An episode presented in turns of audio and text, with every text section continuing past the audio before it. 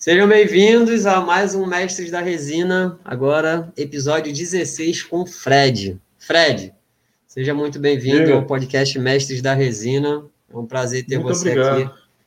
Cara, talentosíssimo que faz trabalhos como poucos fazem aqui no Brasil, né? Um nível gringo aí, master. Muito obrigado por aceitar esse convite e participar do, do nosso podcast.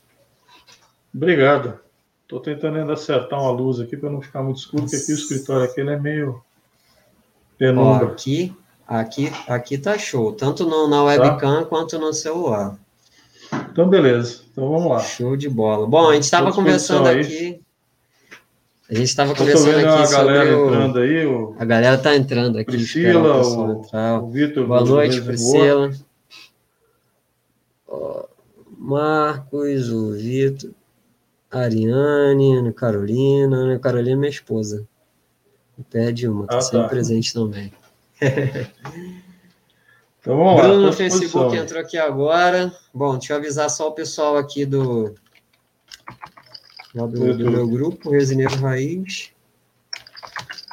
Bom, ó, tava conversando aqui que é, não, não, não, eu não, não puxo saco de ninguém, mas realmente o nível do trabalho do Fred está tá um pouco acima aí do que a gente está acostumado a ver no Brasil. E eu, eu acompanho muito o trabalho gringo lá, o trabalho dos gringos, né? Estados Unidos, China, Europa, até tem os árabes lá que fazem também os trabalhos lá no Iraque. Bom, resina já está no mundo todo, né?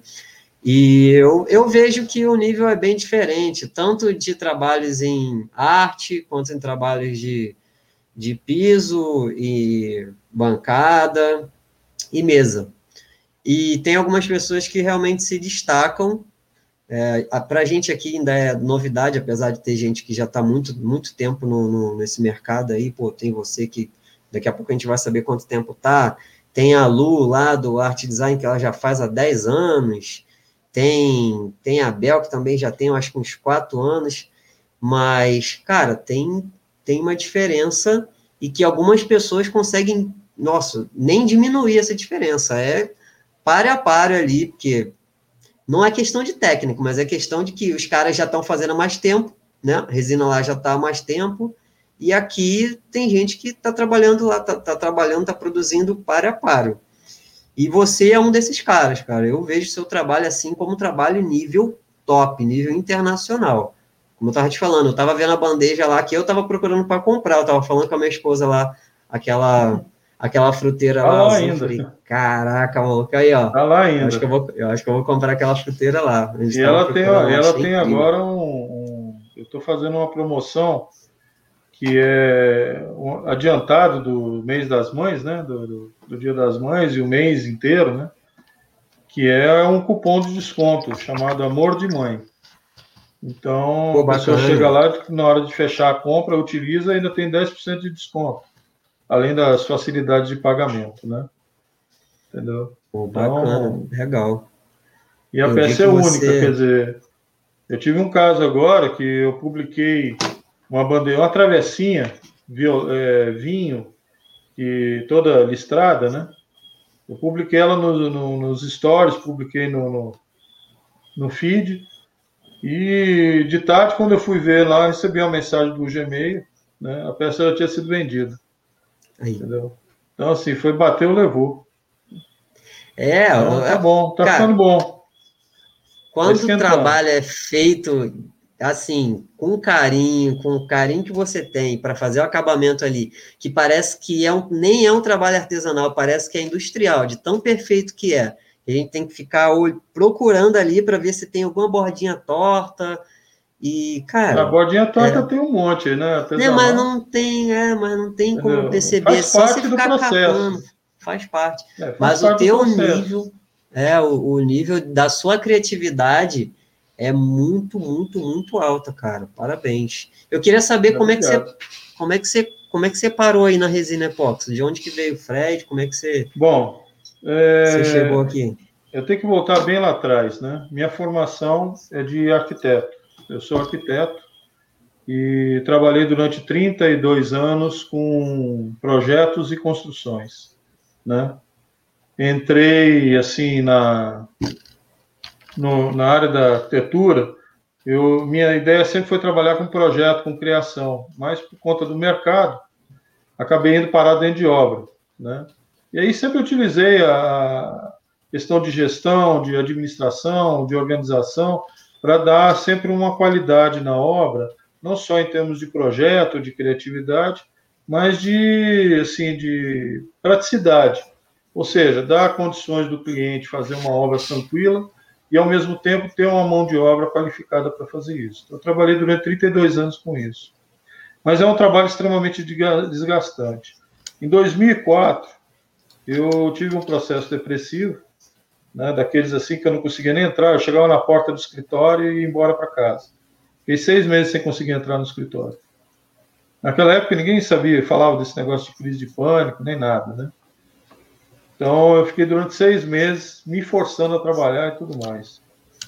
E para aliviar esse, esse processo depressivo, eu comecei a procurar outras atividades que eu poderia me desenvolver, né?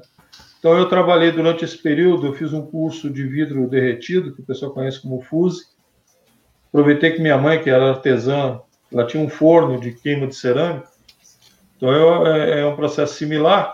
Eu fui trabalhar com vidro. Então eu fiz bastante trabalho com vidro, né? E depois eu migrei para resina. E comecei a trabalhar na época com resina poliéster. Isso em 2004, né? Comecei a produzir, eu fiz um, um caminhão de, de molde de silicone, criando peças com isopor. Eu tinha um cortador de isopor de mesa, né, como se fosse uma serra tico-tico. Então uhum. eu comprava a chapa de isopor, ia modelando as peças e tal, e depois fui produzindo essas peças. Mas aí eu tive que voltar a trabalhar com arquitetura, né? Tive que retomar o trabalho porque era o meu ganha-pão, era o que eu sustento, não tinha como trocar uma coisa pela outra. E aí continuei trabalhando, normalmente, né? Enfiei a depressão no, no bolso, né? E falei, depois a gente cuida disso. E voltei a trabalhar. Quando foi em 2018, eu, minha esposa, assim, ela na época trabalhava comigo, em 2007 ela passou no concurso, né? Então ela conseguiu dar uma, um equilíbrio maior para a nossa família, porque a renda era uma só, passou a ser duas, né? E quando foi em 2018, eu já assim muito cansado de lidar com o cliente, de lidar com um trabalhador de obra, que é muito desgastante, entendeu? Porque na hora que o pepino estoura, todo mundo vaza, você entendeu? e você tem que ficar, porque você é o profissional do responsável. Você não tem como falar assim, é dane-se, vira as costas e vai embora. Porque o que, que acontece nisso daí? Quem, vai, quem fica na reta e vai levar um processo, vai ter problema com o conselho e tudo mais, é você. O pedreiro, isso daí some no mundo, você não acha, entendeu?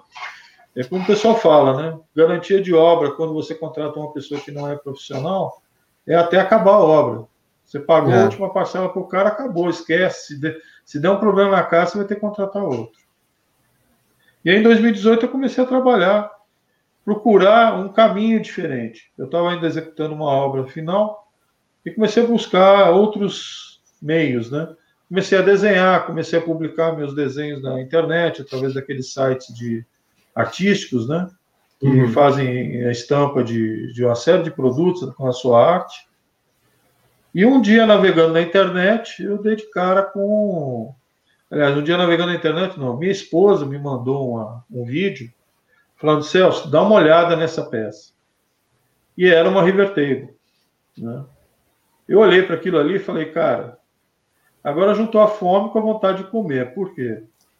Porque eu tenho conhecimento todinho da área de construção, aliada ao conhecimento arquitetônico, quer dizer, estética, harmonia, concepção e por aí vai.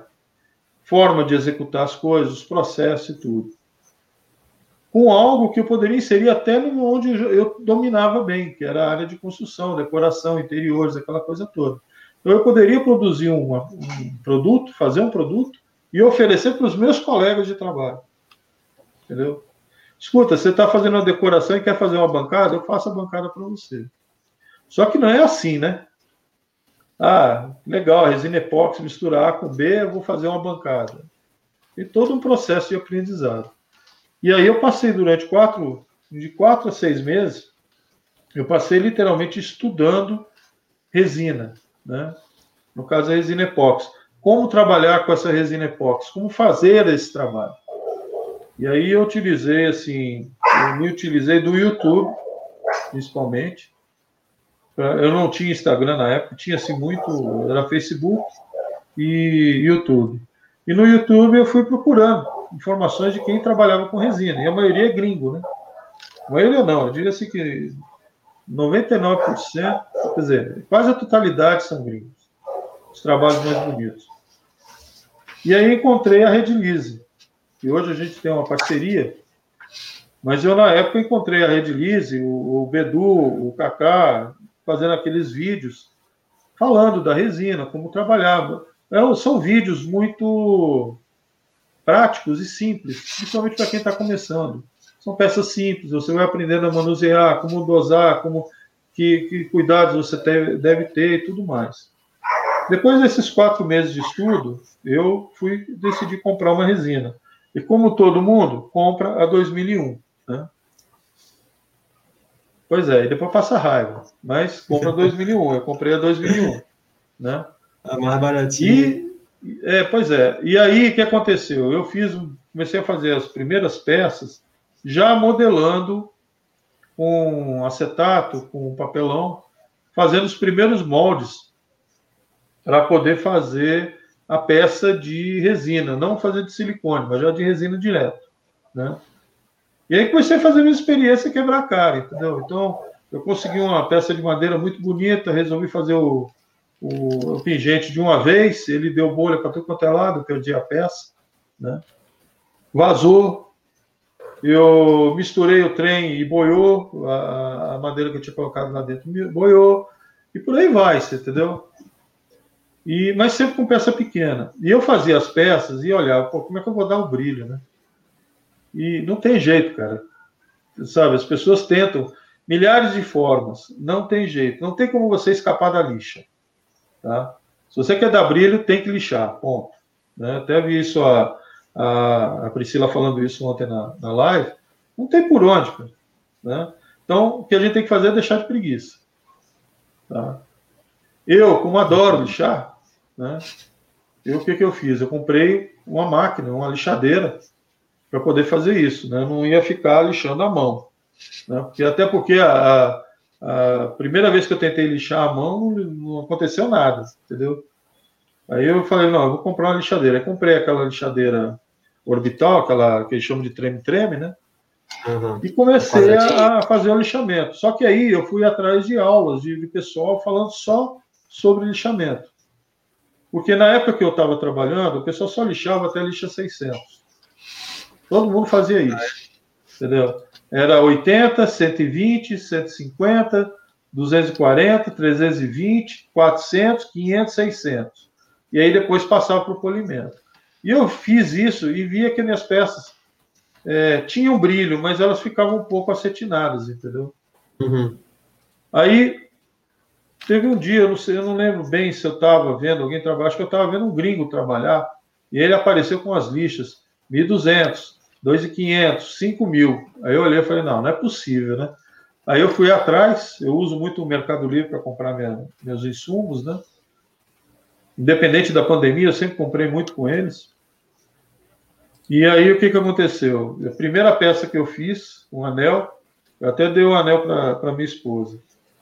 Ela é uma mistura de vários fragmentos de resina, isso é uma coisa que eu sempre fiz.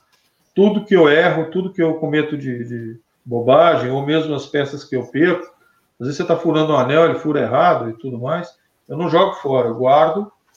Eu tenho, hoje, hoje eu tenho três baldes é, desse de obra, cheio de retalho de resina, e mais um balde de lixo daqueles grandes, só com raspa e, e pó de resina.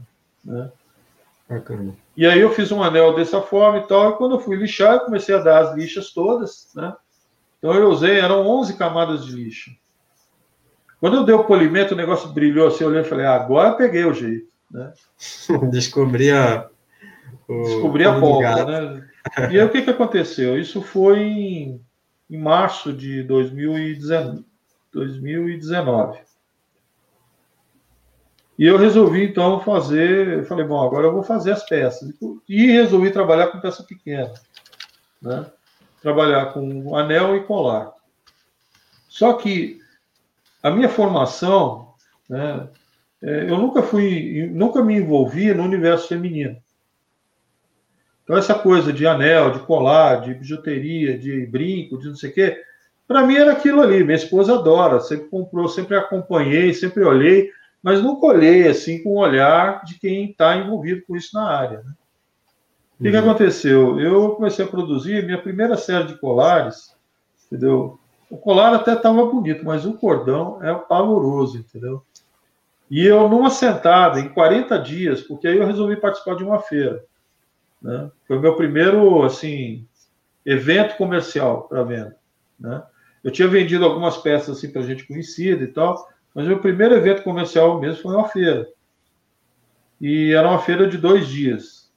E assim, eu, eu achei, pô, agora eu vou rachar, né? Porque do jeito que eu fiquei encantado com a resina, eu chego numa feira dessa daí, que não tinha ninguém trabalhando com resina.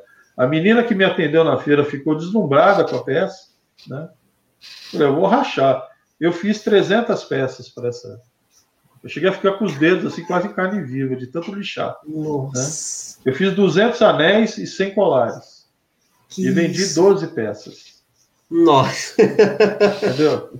Eu cheguei na feira para fazer a feira, falei, eu vou sair da feira com 30 mil reais no bolso.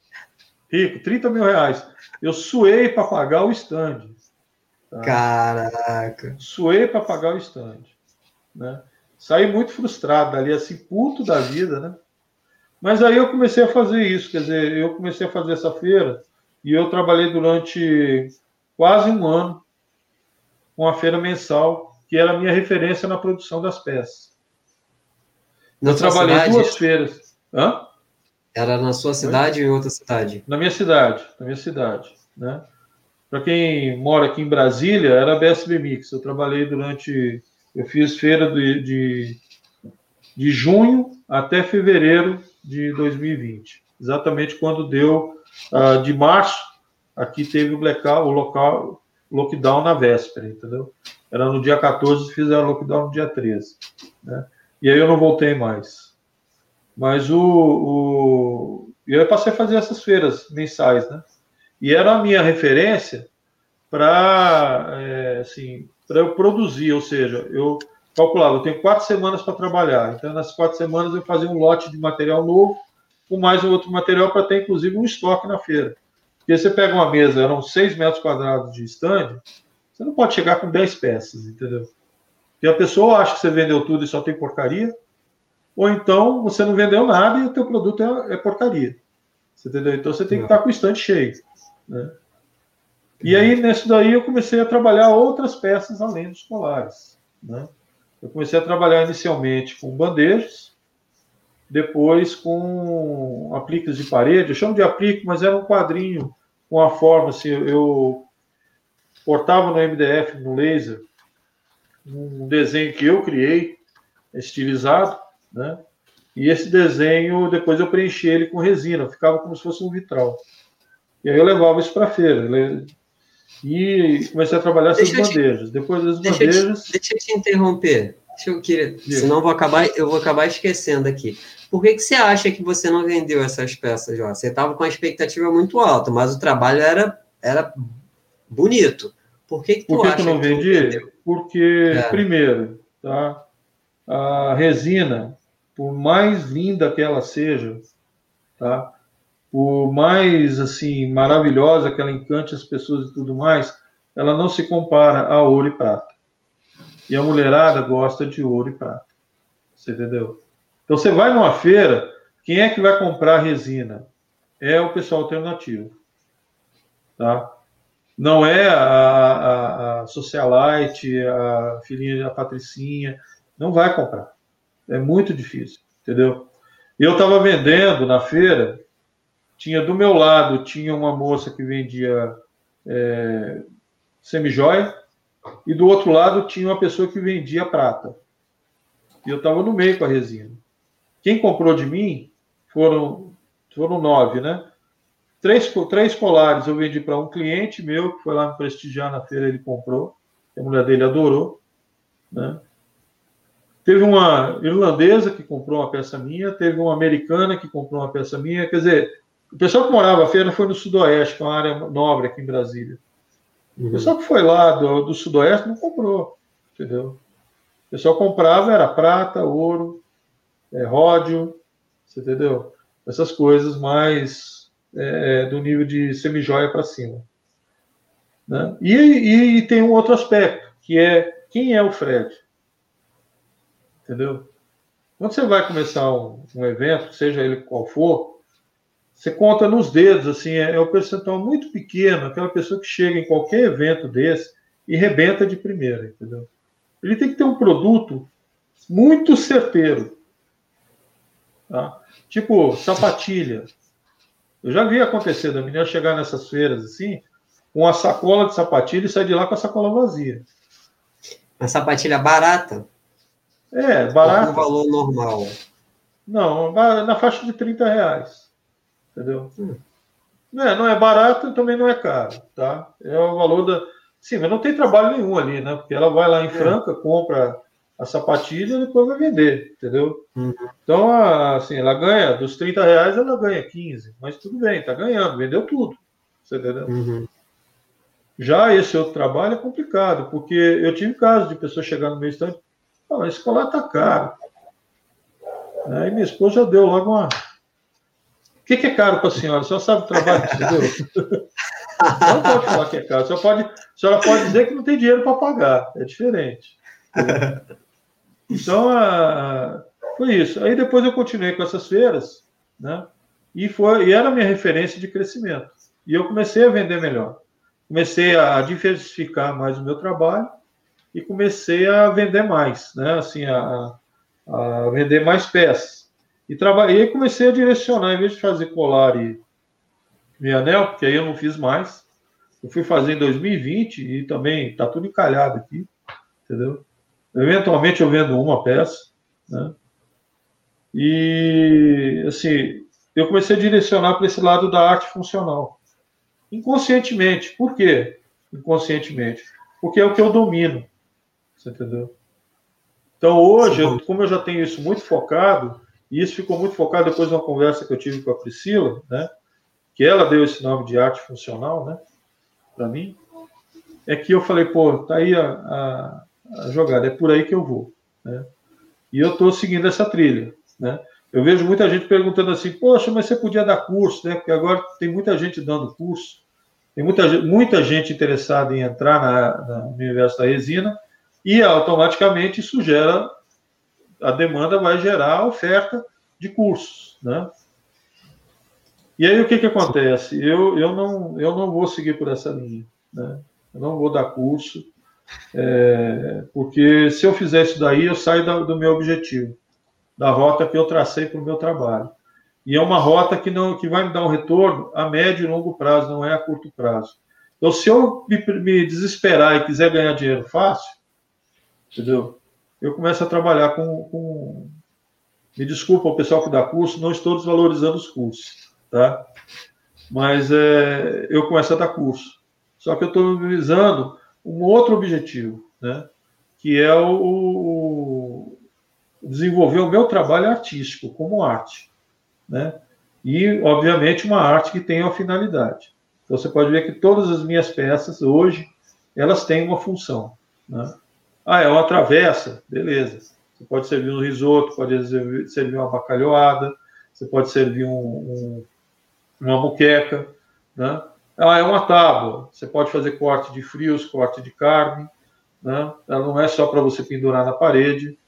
Ah, é uma bandeja. Você vai poder servir pão, salgado, doce, o que você quiser. Entendeu? Tá ali para você poder é, é, utilizar, né? Então, só que agora eu também eu estou aperfeiçoando essas peças. Então, antes eu usava muito base de MDF.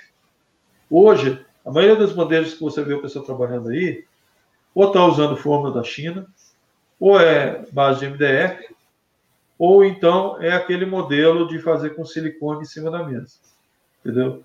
E as minhas não seguem esse perfil, né? Eu trabalho com outro sistema e aí as minhas é. peças têm formas diversificadas. Fred, você começou na resina e você já tinha outras habilidades. é. Não, vamos, vamos, vamos seguir. É, você começou e você já tinha outras habilidades. Tem muita gente que está começando agora ou que começou sem ter nenhuma outra habilidade manual. Principalmente com é, a pessoa que tem algum tipo de problema físico, algum desgaste por causa de, de um trabalho que passou a vida inteira, é, é, vamos dizer assim, sofrendo, trabalhando para pagar boleto, não tinha satisfação, e aí chegou nesse momento aí da pandemia, juntou tudo, já, já não era satisfeita com o trabalho, já não ganhava bem, procurou, não tinha um hobby. Mas a pessoa, algumas pessoas não têm nenhum tipo de habilidade manual, mas se encantou tanto, tão, tanto com resina que decidiu começar.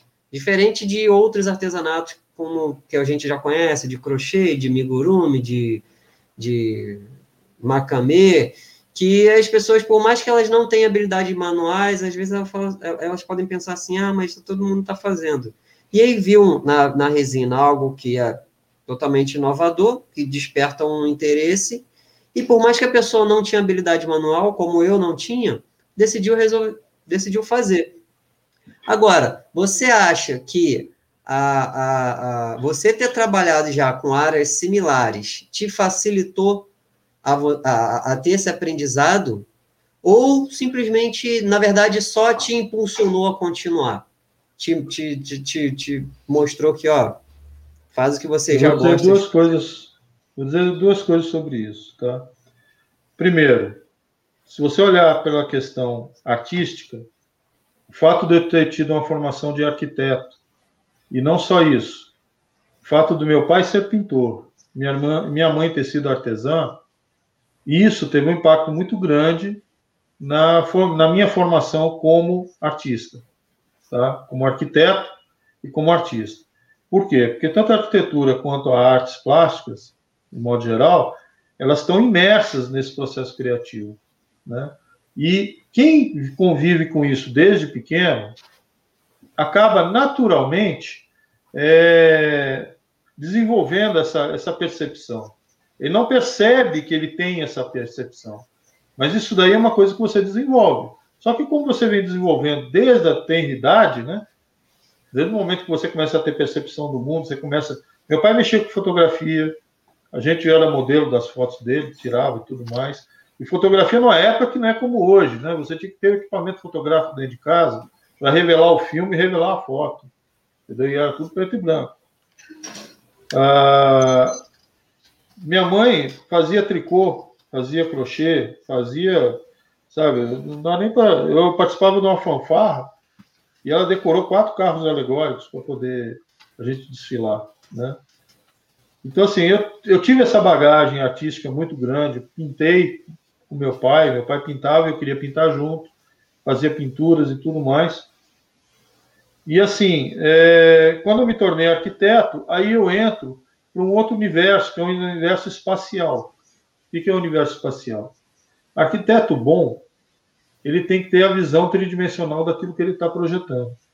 Quer dizer, não basta você usar um software sofisticado, realista, para você criar o projeto. Você mentalmente tem que visualizar aquilo. Porque o que o, o programa vai fazer é uma representação da sua ideia. E não ele vai dizer para você como é que é a sua ideia. Entendeu? É o contrário. Né? Então, isso, e a arquitetura me ajudou muito a desenvolver essa percepção espacial. Né? Bom, isso na minha questão da formação artística. Quando eu começo a trabalhar com a resina, é simplesmente pegar toda essa bagagem e começar a aplicar num objetivo específico. Tá? A dificuldade que eu encontro ali é no sentido de que determinados produtos que eu queria fazer, eu não dominava a concepção deles. Então, quando eu falo fazer um anel, fazer um colar, não é só um pingente com um cordão, tem toda uma concepção de montagem. Né? Então, eu vejo, por exemplo, você, você conhece o Roger, né? Ele faz colares maravilhosos, entendeu? Não dá nem para chegar perto do que ele faz. Né? A Já Priscila também tem uma mão muito boa para fazer né? as peças dela, assim como a Fernanda da Arte em Sementes e outras pessoas que a gente vê Tem, tem a, não sei se vocês conhecem, ela é aqui de Brasília, a, a Samantha Sabrina, da Florar de Gaia. Ela faz umas peças com flor, com folhas e tudo mais, e toda uma ciência por trás do que ela faz, que é maravilhoso, entendeu? Então, assim, são. É... Essa bagagem que eu tive me ajudou a dar esse start. E aí eu comecei a, a, a, a adquirir as referências dentro do universo da resina. Para quê? Para poder desenvolver meu trabalho. Então, você junta essa bagagem, que vem. Estou com 57 anos, então você junta essa bagagem todinha de 57 anos, e aí você pega mais o pessoal da resina que você toma como referência, junta tudo, e aí você faz o que hoje está na minha cabeça para trabalhar. E o outro aspecto é o comercial. Né? Como eu trabalhei muito tempo com administração de obra, eu tive empresa, né? eu tive mais de 100 funcionários e tudo mais, então você começa a ter uma visão comercial de como funciona o seu negócio. Tá?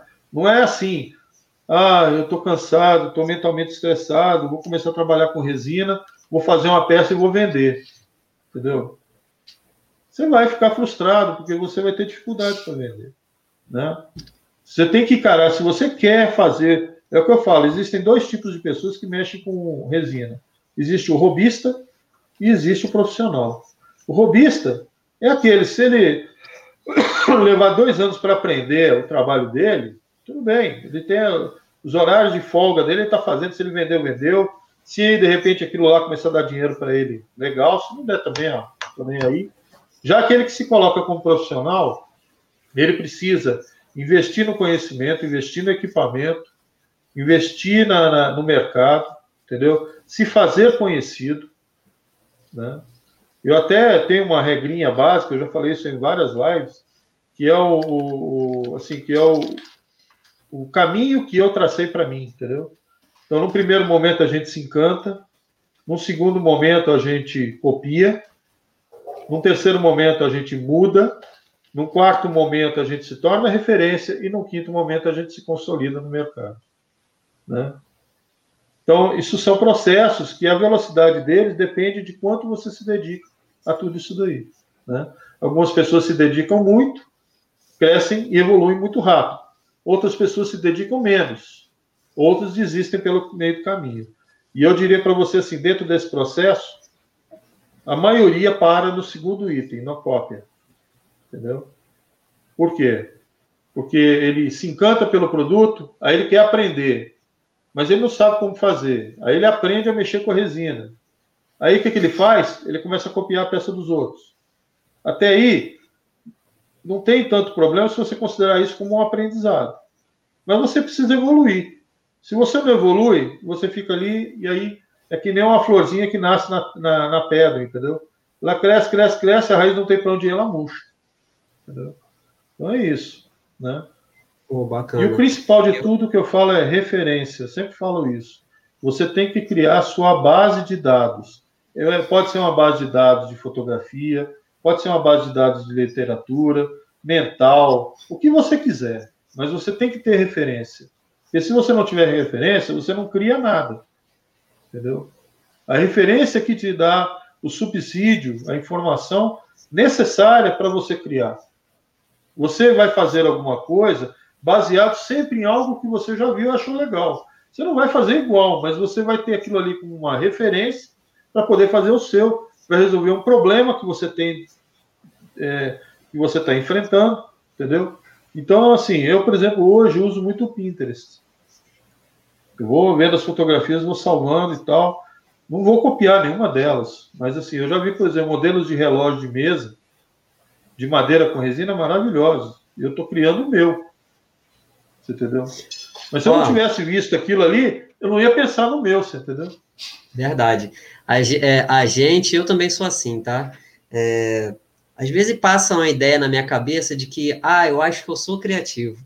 Então eu vou tentar inventar alguma coisa aqui. E aí são uma bosta. Sem ver nada. Não, eu vou tentar misturar aqui essas cores aqui e vou tentar fazer um efeito da minha cabeça.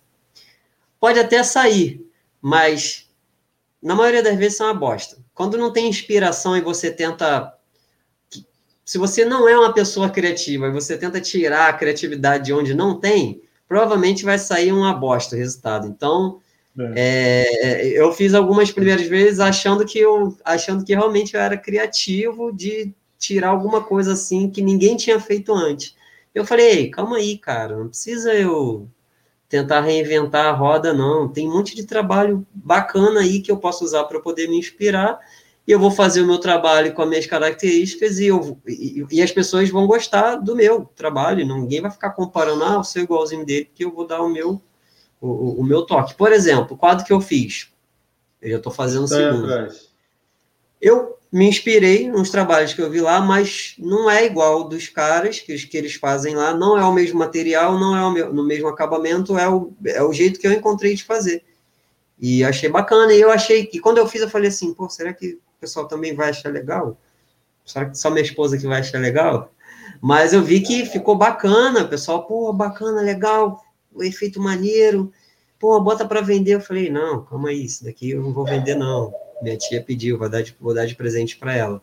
Mas assim, eu realmente fui buscar inspiração em outro lugar e não precisei reinventar a roda e eu dei o meu toque. Sem achar que vou tirar uma ideia cabulosa aqui e eu acho que eu sou muito criativo e vou desenvolver do nada aqui e vai ficar ótimo. Não precisa disso. É, tem muita gente que acha que precisa reinventar a roda para poder criar algum trabalho bacana, realmente não, não precisa, né? Tá aí a prova que você acabou de falar disso. Na verdade, a, a, inovação ela acontece quando você faz uma reinterpretação do que já existe. Aí, a reinterpretação é exatamente o que dizer, uma nova leitura, ela vai fazer com que seja uma novidade. Você entendeu? Porque até o, próximo, o próprio crescimento uh, intelectual da humanidade, ele não é startado do zero. Nós temos 10 mil anos de existência e ao longo disso, desse tempo, a gente foi adquirindo conhecimento. É óbvio que há 10 mil anos atrás, a gente só andava pela mata catando coisa. E aí foi aperfeiçoando a forma de você coletar os, os insumos de sobrevivência. Conforme a gente foi melhorando e foi se, foi se aperfeiçoando intelectualmente, né, nós conseguimos melhorar todos os processos. Hoje a gente tem um processo de, de evolução tecnológico e mental muito maior, porque nós temos muito mais ferramentas do que tínhamos no passado. Né? O que nós evoluímos em 100 anos, nos últimos 100 anos, nós não evoluímos nos últimos 10 mil anos. Entendeu? Então é uma diferença muito grande. Isso por quê? Porque tudo isso é um acúmulo de conhecimento. Quanto mais conhecimento você adquirir, mais fácil e mais, no, é, é, e mais horizontes vão abrir para você. Né?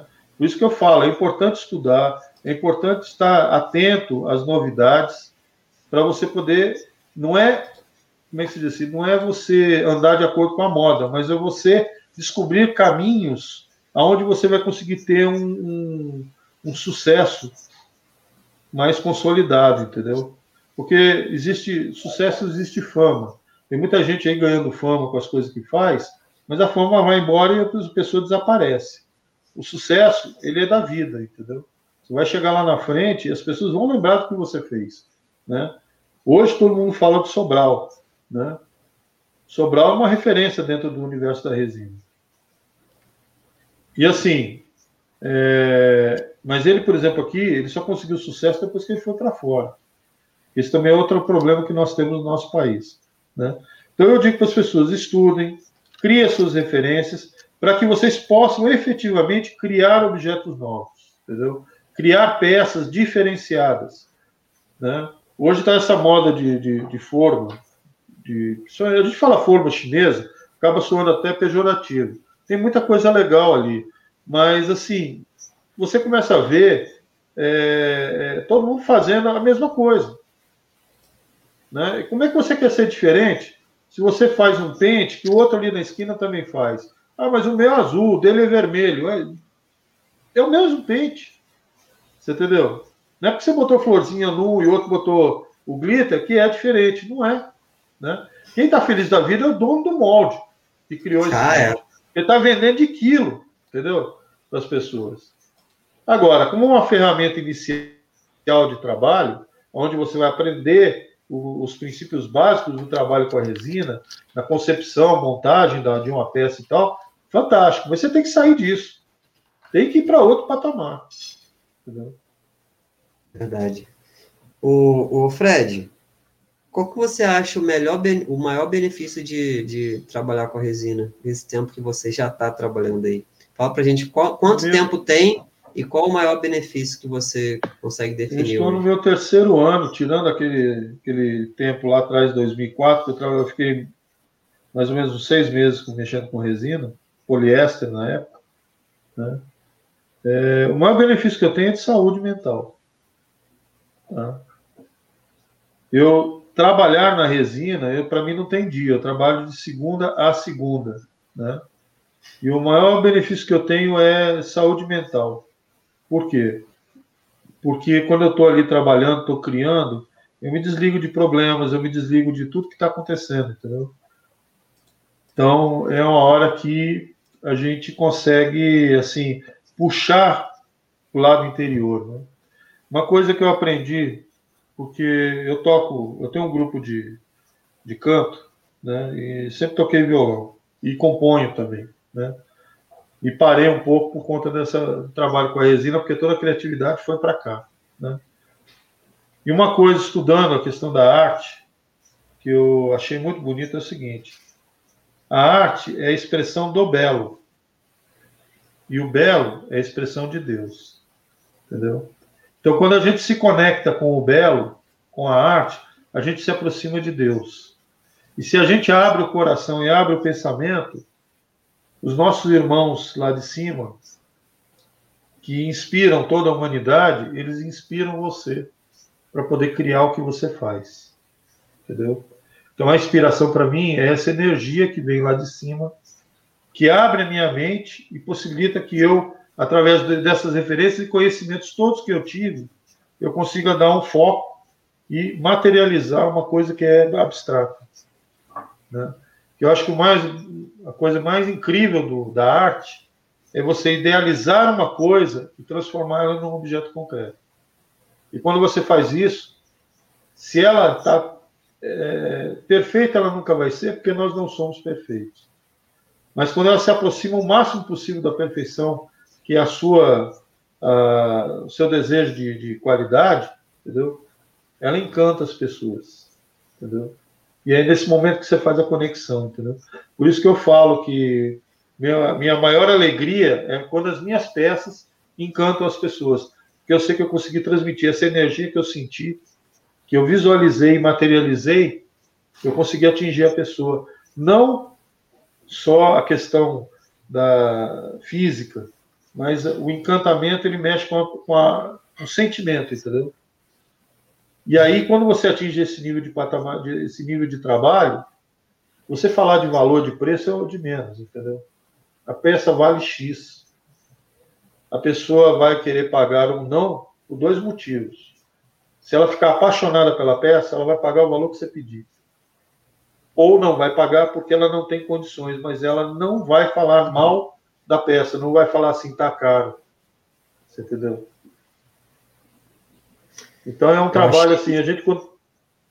Pode, pode continuar, vou, vou perguntar depois. Então, é, é, é, isso é uma coisa assim que eu busco falar para quem se, de, é, se propõe a ser artista, artista da resina, né? Eu falo que eu, eu, eu falo o seguinte: você tem que colocar a alma no negócio, sabe? Você tem que fazer exatamente essa conexão de cima para baixo, né?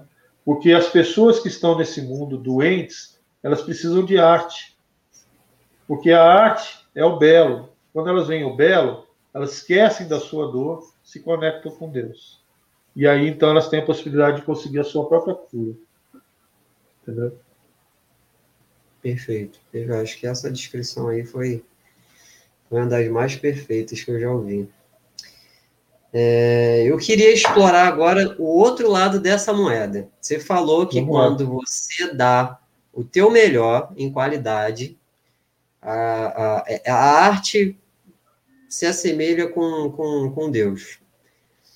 Mas tem outro lado da moeda. você sabe o que, qual é o seu melhor e você sabe o, o nível de qualidade que as pessoas iriam gostar. Mas tem pessoas que não têm esse senso crítico. Elas acham que, por mais que a, as, as peças delas não estejam aos nossos olhos belo, para elas está ótimo. E como que resolve esse problema? Quando a pessoa produzir um trabalho, ela acha que aquele trabalho ali está perfeito, está lindo, maravilhoso, mas a gente que está lá do outro lado fala assim, tá legal não. Bom. Por que, que eu estou te falando isso? É, eu estava numa, eu estava vendo uma discussão e as meninas estavam lá falando que, ah, quanto que eu cobro nesse preço, quanto que eu cobro nisso daqui, eu gastei tanto de resina e tal, não sei o quê. E, e aí uma mulher foi e respondeu, olha, a gente não vende é, trabalho de, de, de, resina, a gente não vende resina, então você não vai cobrar por preço. Quem vende resina é lógico que vende resina, a gente vende arte. Só que o conceito dela de arte não é o mesmo do seu conceito, do meu, de de repente de algum outro cliente, não é tão belo. A pessoa não consegue é, ter o senso crítico de que o trabalho dela ali não está preparado para no mercado. Agora, como que ela vai ter esse senso de que, ó, esse meu trabalho aqui, gastando pouco ou gastando muito, está pronto para ir no mercado? Bom, existe uma pergunta básica que a gente tem que fazer, né? Que é o seguinte: você terminou a peça, a peça está pronta. Você está dizendo que a peça está pronta. Aí você fala assim: eu vou cobrar tanto. Então agora você se coloca do lado do vendedor. Eu, como comprador, aliás, eu, como comprador, pagaria por essa peça isso que eu estou cobrando? Começa, essa é a primeira, essa é a pergunta básica, tá? Mas aí existe uma outra coisa, tá? Que você falou, por exemplo, é, como eu sei que a minha peça está perfeita? Existem sinais a questão é: você quer ouvir os sinais? Você quer ver os, esses sinais? Ou o seu orgulho não permite que você ouça o que está acontecendo? O que quer dizer isso? Se você fez uma peça e não estou falando aqui de colocar para vender, você mostrou para uma pessoa, a reação da pessoa é automática. Ela pode ser sua melhor amiga, pode ser sua mãe, seu pai, vai olhar para a peça, no primeiro momento ela tem um impacto, no segundo ela vai falar o que ela gostaria que você ouvisse. Você tem que perceber qual é o primeiro impacto. E você não pode se ofender com isso, tá? Eu falo isso porque, por exemplo, lembra daquela história dos colares que eu fiz e tal, tal, tal? Quando eu fiz os colares e mostrei para minha esposa, ela olhou e ficou assim, porque ela gosta e compra coisa refinada. Ela olhou para o meu colar e Tá legal. Entendeu? Aí eu fiz o quê? Eu comprei um cordão, porque o cordão era barato. Entendeu? Fui lá, comprei o cordão e fiz o cordão. Mostrei para ela. Ela, é, tá bom, ficou legal. E eu fui vender, quebrei a cara, você entendeu? Então, hoje, por exemplo, ela, ela é muito crítica. E eu aceito as críticas dela. Né? Hoje, quando eu faço uma peça, eu mostro para ela e falo assim: olha, o que, que eu estou fazendo? Se ela se encantar, para mim já é um passo. Entendeu? Já é uma referência. Tá? Até porque ela tem a liberdade de dizer que não gostou. E quando ela não gosta, ela fala: Isso aqui não ficou legal. E não adianta, cara. Se ela falar que isso aqui não ficou legal, eu não sossego enquanto eu não arrumar. Você entendeu? Então, você vai atingir um nível de perfeição você observando. É a mesma coisa das referências. Você tem que observar, aprender a observar a reação das pessoas em relação ao seu trabalho. É óbvio que, por exemplo, eu não posso ser um parâmetro para muita gente, porque eu tive essa bagagem e muita gente não teve. Por que, que não teve? Porque a história de cada um é a história de cada um. Entendeu? Se você nasce numa casa de médico, não necessariamente você vai pintar um quadro. Entendeu? Se você nasce na casa de um, de um musicista, você não necessariamente vai ser professor de matemática. Tá? Por quê? Porque você está envolvido pelo seu universo, a sua, o seu externo, entendeu? Isso tem uma influência muito grande em cima da nossa formação. Tá? Então, o que, que acontece? Você se dispõe hoje, depois de viver não sei quantos anos, com determinada situação de vida que não te faz feliz, e você hoje resolveu trabalhar com, com resina, mexer com arte, o que, que você tem que fazer? Você tem que tomar banho de cultura, banho de arte. Entendeu? Você tem que ver quais são os artistas que estão aí no mercado, não só da área, mas de pintura. Eu sigo muito pintor. Entendeu? Mas por que pintor? Pintor usa cor. E eu vejo muita gente aí querendo usar é, tinta acrílica para fazer mistura com a resina, porque, ah, porque eu tenho 50 tons de, de cor de acrílico e eu só tenho 6 de, de corante e pigmento. Ele não entende que o pintor que está fazendo o quadro, você entendeu? Muitas vezes só usa três cores e faz um quadro maravilhoso. Meu pai é um desses até hoje. Quando a tinta dele está acabando, ele fala: vou pintar um quadro com três cores. E faz as cores. Só que o que, que acontece? Você tem que saber que se você misturar a cor X com a cor Y, você tem a cor Z. Ah, o meu verde acabou. Você tem azul e amarelo? Tem. Pronto. Você tem o verde. Entendeu? E é o que eu mais tenho feito nas minhas peças. As minhas peças hoje, nenhuma delas, é, nenhuma delas, sim, também vai ser um exagero, mas assim, a maioria delas não é cor é, original de, de, de, pigmento de empresa. Tá? Eu falo de original assim, é, corante vermelho. Uhum. Não é um corante vermelho só. Eu fiz umas peças de vinho eu não usei o corante vinho, eu, usei, eu fiz o vinho. Por quê? Porque o corante vinho, por exemplo, da Red Lise, ele é muito parecido com o rosa. Entendeu? Eu tenho que jogar muito corante para ele ficar escuro. Aí o que, que eu faço? Eu pego o vermelho e pego o azul. Só que você tem que saber a dosagem certa, porque se você botar o vermelho com o azul, você tem violeta, você não tem vinho. Então você tem que fazer esses ajustes, entendeu? Essa bandeja que eu publiquei hoje no meu feed, de um amarelo, que eu chamo de travessa solar, essa cor é uma cor que não é, você não acha ela para comprar. Ela é uma mistura de dois pigmentos, de um corante com pigmento. Na verdade, essa daí eu fiz, eu misturei três corantes. Eu misturei amarelo com vermelho e com laranja. E com mais um perolizado para poder dar o efeito. Entendeu?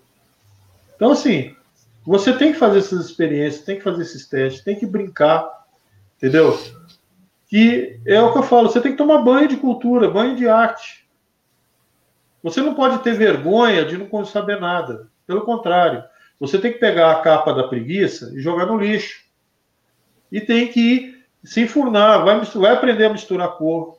Pega lá, hoje em dia a coisa mais fácil, chega lá, misturador de cor na, na internet, aparece lá o quadro para você a rosa das cores.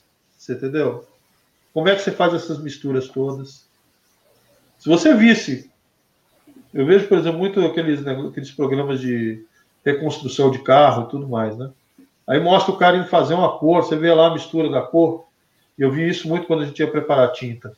Você pede uma tinta verde, aí quando você vê tem um pigmento vermelho no meio. Aí você fala, pô, vermelho? É, tem um vermelho. Entendeu? Por quê? Porque vai sair um verde mais acinzentado, puxando um pouco o marrom. Mas aí, por quê? Porque quando você mistura duas cores neutras, elas ficam duas cores contrárias, ela dá marrom. Só que se um marrom, o marrom do vermelho com verde é diferente do marrom do azul com laranja. É do violeta com laranja. Você entendeu? São, azul, são marrons diferentes. Aí você tem essas gamas todas, essas tonalidades todas para você criar. Então basta você ter cinco cores para trabalhar: o preto e o branco, o verde, o amarelo, o azul e o vermelho. Com essas cinco, você faz qualquer coisa. Você não precisa ter 100 saquinhos de pigmento para ter cinco tonalidades de azul. Não precisa disso. Mas você precisa ter conhecimento. E aí você tem que estudar. Você tem que imergir nisso daí. Você vai fazer uma composição né? Você tem que olhar quadros, olhar outras composições para saber como é que o cara organiza, porque o quadro não é aleatório. O quadro de um artista nunca é aleatório mesmo que seja abstrato. Se você vê, ele tem é, harmonização de cores na tela, ele tem harmonização de formas, ele tem harmonização de traços. Vou fazer um traço fino aqui. Às vezes você está admirando um quadro, ele está te dando um impacto, você não sabe nem porquê. Às vezes é uma besteira, é uma linha que ele fez atravessada no quadro que está fazendo o quê? Está criando uma outra dimensão visual. Você está vendo, mas não está entendendo. Entendeu? Então você tem que estudar, tem que se aprofundar para poder criar. Isso aí todo mundo tem capacidade. Entendeu?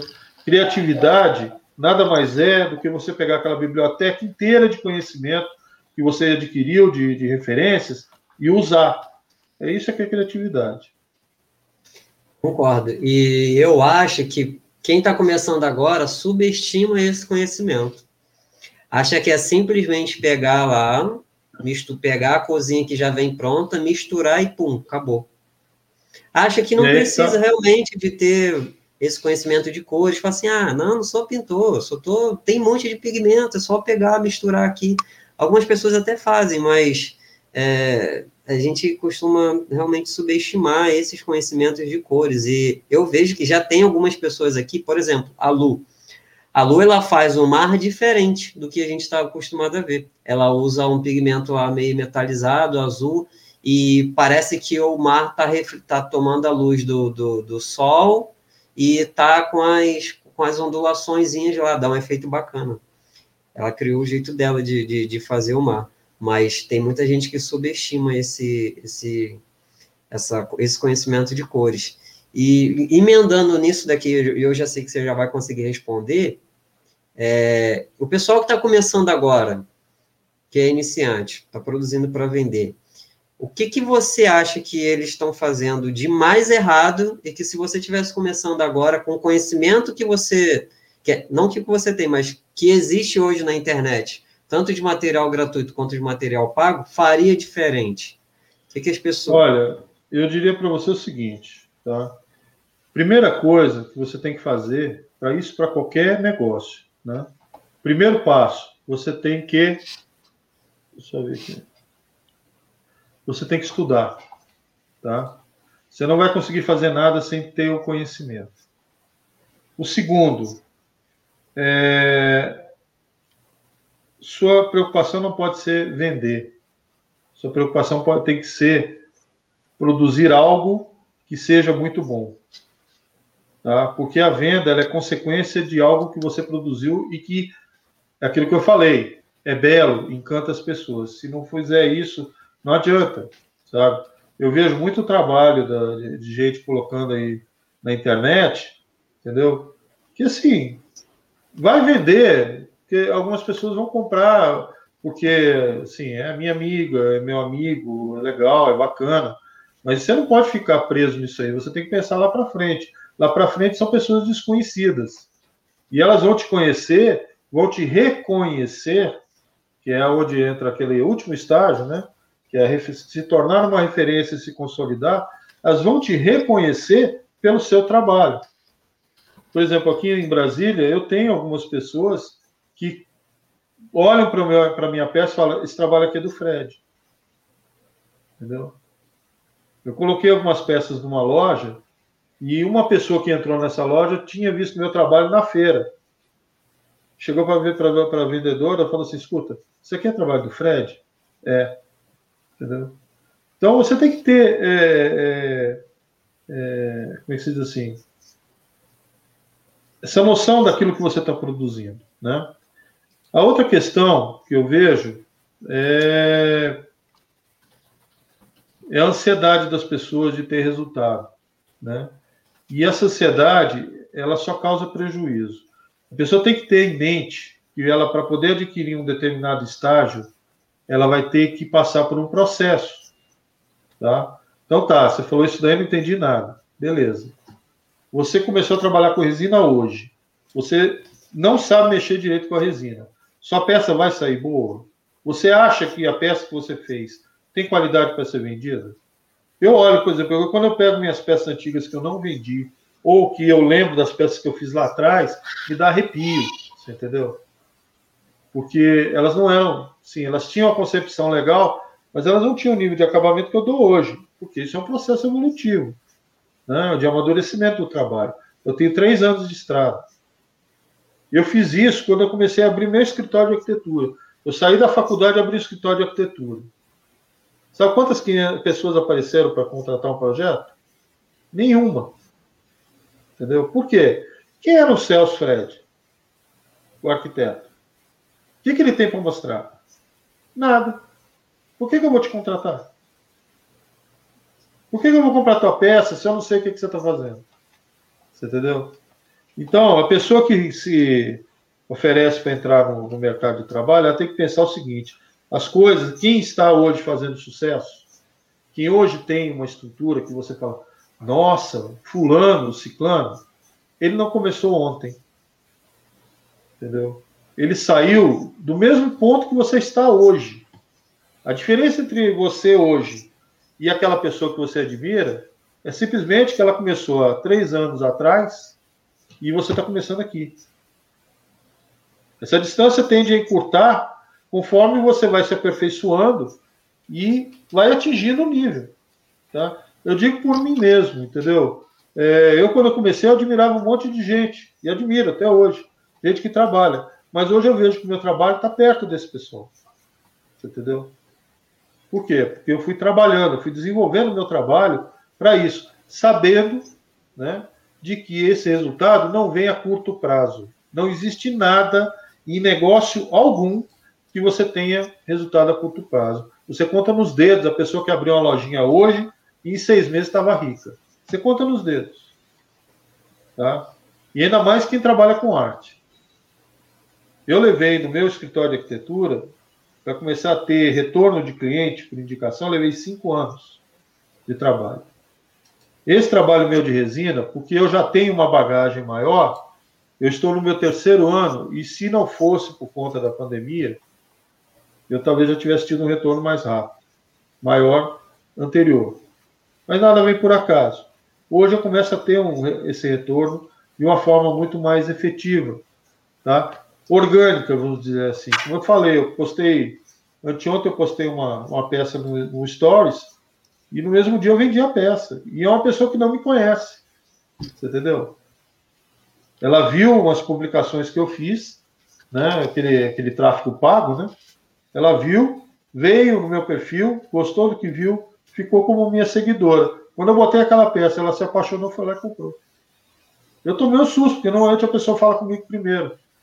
E a mensagem veio do site, da minha loja. Primeira vez que acontece isso.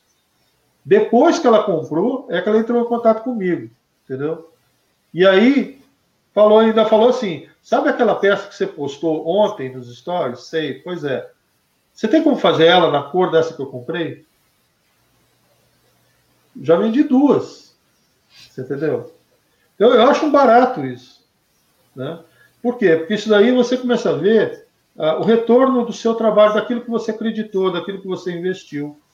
E as pessoas têm que perder o medo de fazer as coisas. Vai errar, vai fazer bobagem, guarda a bobagem para se lembrar depois, aproveita num outro processo, entendeu? É, ah, eu não tenho dinheiro para comprar, não tem problema, começa com o que tem. Só que você tem que pensar o seguinte: uma coisa é o que você tem para comer, e outra coisa é o que você tem para investir no seu trabalho. Se você ganhou 10 reais, 5 reais você come, 5 reais você investe. Se você não fizer isso, você vai comer 10 reais e quando for ter que crescer, não tem dinheiro para crescer. Entendeu? Então você tem que guardar uma parte do seu dinheiro para reinvestir no seu negócio. E o que é reinvestir na resina? Não é comprar resina. Entendeu? É comprar as ferramentas e os materiais que vão incrementar o seu trabalho. Então, são o que eu chamo de insumos. Tá? Ferramenta. Se você está lixando na mão porque não tem como comprar uma lixadeira, vender uma peça, compra uma lixadeira. Porque você vai produzir duas peças mais rápido que uma que você fez na mão. Aí você começa a ter necessidade de outra ferramenta. Vai lá e compra outra ferramenta, sempre que possível. Isso é investimento, entendeu? Hoje, em três anos, eu tenho ferramentas que permitem, me permitem, por exemplo, fazendo uma river table. Tá? Eu tenho espaço físico, eu tenho bancada, eu tenho ferramenta, né? eu tenho lixadeira, tem isso, tem aquilo, tal, tal, tal, que eu fui comprando ao longo do tempo, de forma gradual, né? conforme eu fui tendo possibilidade. Esse foi o meu investimento. Então, hoje, eu não faço invertable porque financeiramente ela não é viável. Entendeu? Ainda não. Né? As pessoas querem pagar 3 mil reais uma Rivertable.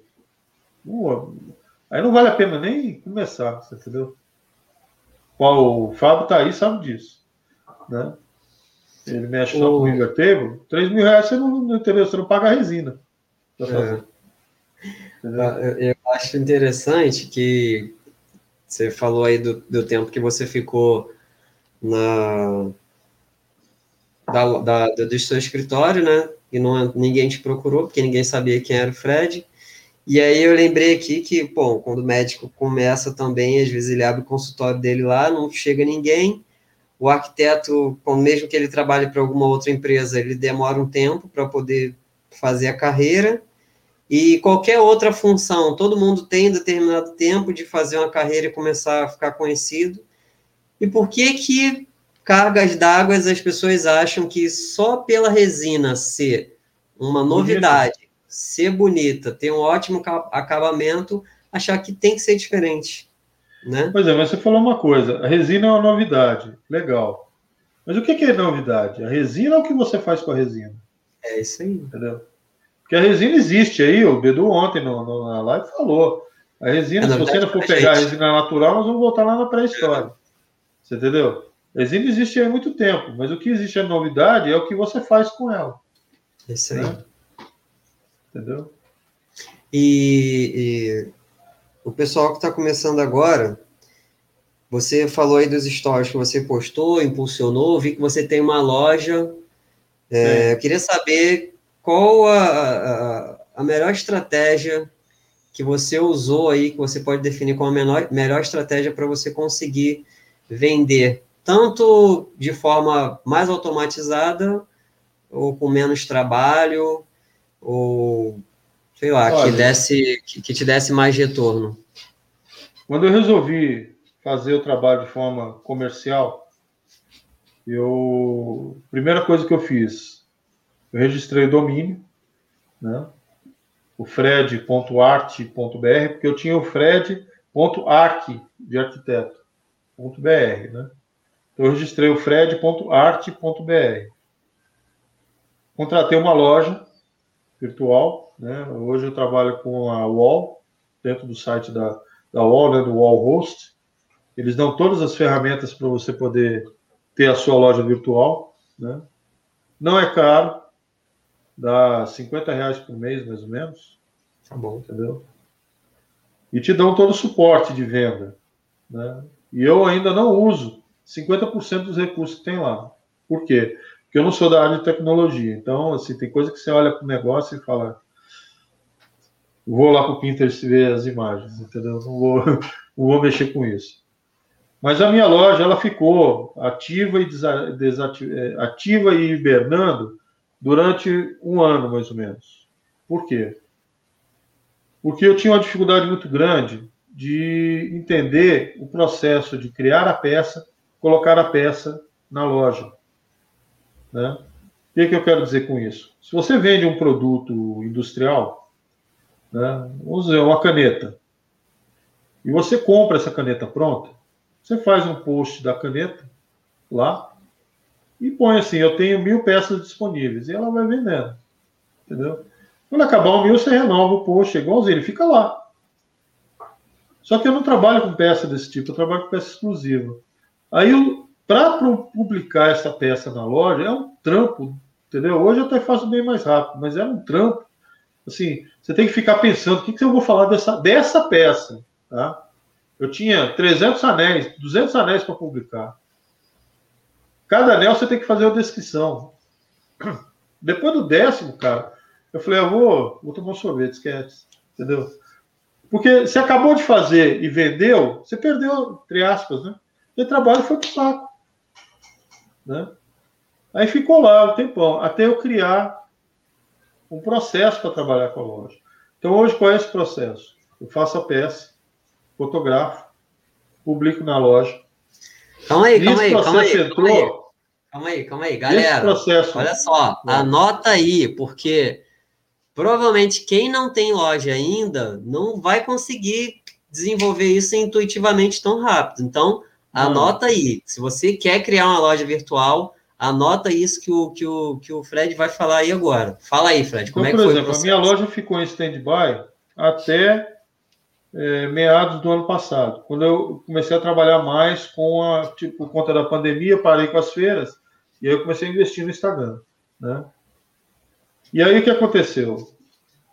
Num determinado momento, a minha conta, eu fiz um curso de Instagram e transformei a minha conta de conta pessoal em conta comercial. Depois de um certo tempo, não sei por que cargas d'água, né, o Instagram me ofereceu a loja deles, no Instagram. E aí eu consegui fazer o link das duas. Então hoje, o que, que acontece? Eu pego a minha peça, né, eu, a pronta peça, está pronta. Eu fotografo e faço um vídeo. Aí eu vou na minha loja e publico as fotos. Faço, publico a peça, né? Com as fotos, com a descrição, tal, peso, aquela coisa toda. Dou o valor dela e tal. Beleza. E publico. Aí eu vou no Facebook e crio o um catálogo no Facebook. Para depois, então, fazer a publicação na loja, na, no Instagram. Quando eu faço a publicação no Instagram, a, a peça vem marcada com o produto. Se você clicar naquele produto, você vai para a minha loja para poder fazer a compra. Entendeu? E o próprio Stories aí tem, né? Você tem lá link para a loja, aparece a setinha, clica aqui para saber mais, você vai lá. Entendeu? Tem uma série de coisas que você vai conectando aos poucos. O meu caso é aos poucos, sou eu que faço. E eu, assim, já tinha uma época que eu era hiper curioso com essas coisas de informática. Hoje em dia eu me coloco na posição de usuário. Se eu tivesse alguém para fazer para mim, eu ia ficar feliz da vida, entendeu? Então, assim, as coisas não andam tão rápidas quanto eu quero, porque sou eu que tenho que fazer, e eu não domino mais tão é, essa área do jeito que eu já dominei um dia, né? Então, assim, a minha loja hoje está começando a fazer venda. Ela ficou durante três anos, dois anos a parada lá, assim, nunca vendi nada por ela. E agora eu comecei a fazer venda por ela, entendeu? Mas é porque eu faço trabalho no Instagram, né, de tráfego pago, as pessoas veem as minhas peças, começam a me seguir, e aí, num determinado momento, alguém vai gostar de alguma peça que eu estou publicando. E agora eu começo a vincular, eu começo a colocar nos meus posts o endereço da loja e falo: endereço da loja, você paga. Porque a loja oferece muitas formas de pagamento. Entendeu? Uhum. Se a pessoa quiser pagar em 12 vezes, ela paga em 12 vezes. Se ela quiser pagar no débito, quiser pagar no boleto, ela escolhe como ela quer pagar. Eu não estou nem preocupado, eu só recebo a informação. Foi vendida. E aí eu tenho que providenciar a peça para. Eu, inclusive, hoje estou fazendo o quê? Quando a pessoa me contacta, né, para poder, eu falo assim: olha, eu vou colocar a peça, principalmente quando é encomenda. Eu vou colocar a peça de referência que você está querendo lá na loja, você vai lá e compra. Entendeu? Aí a pessoa entra lá, faz a compra, tal, e aí eu vou produzir a peça e mando para ela. Entendeu? Porque quando ela faz a compra lá, tem que deixar todos os dados, não tem que ficar perguntando para a pessoa toda hora. Qual é seu CEP? Qual é o seu CPF? Tem gente que fica, pô, quer meu CPF para quê? Eu tenho que emitir nota fiscal. Entendeu? Outra coisa, você tem que virar, no mínimo, você tem que abrir uma MEI. Se você quer trabalhar com isso daqui. Tá? Ter uma MEI não é caro. Você paga aí, agora mudou a taxa, eu nem sei quanto é, mas pagar 58 reais por mês.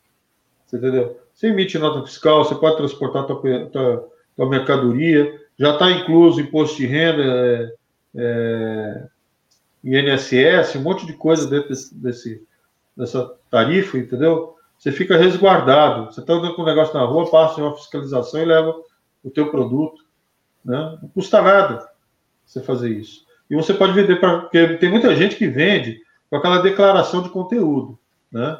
Só que aquilo ali é fraude. Se você está vendendo, aquilo é fraude. Se a fiscalização resolver bater e olhar, eles vão ficar com o teu produto, você vai tomar uma multa. Né?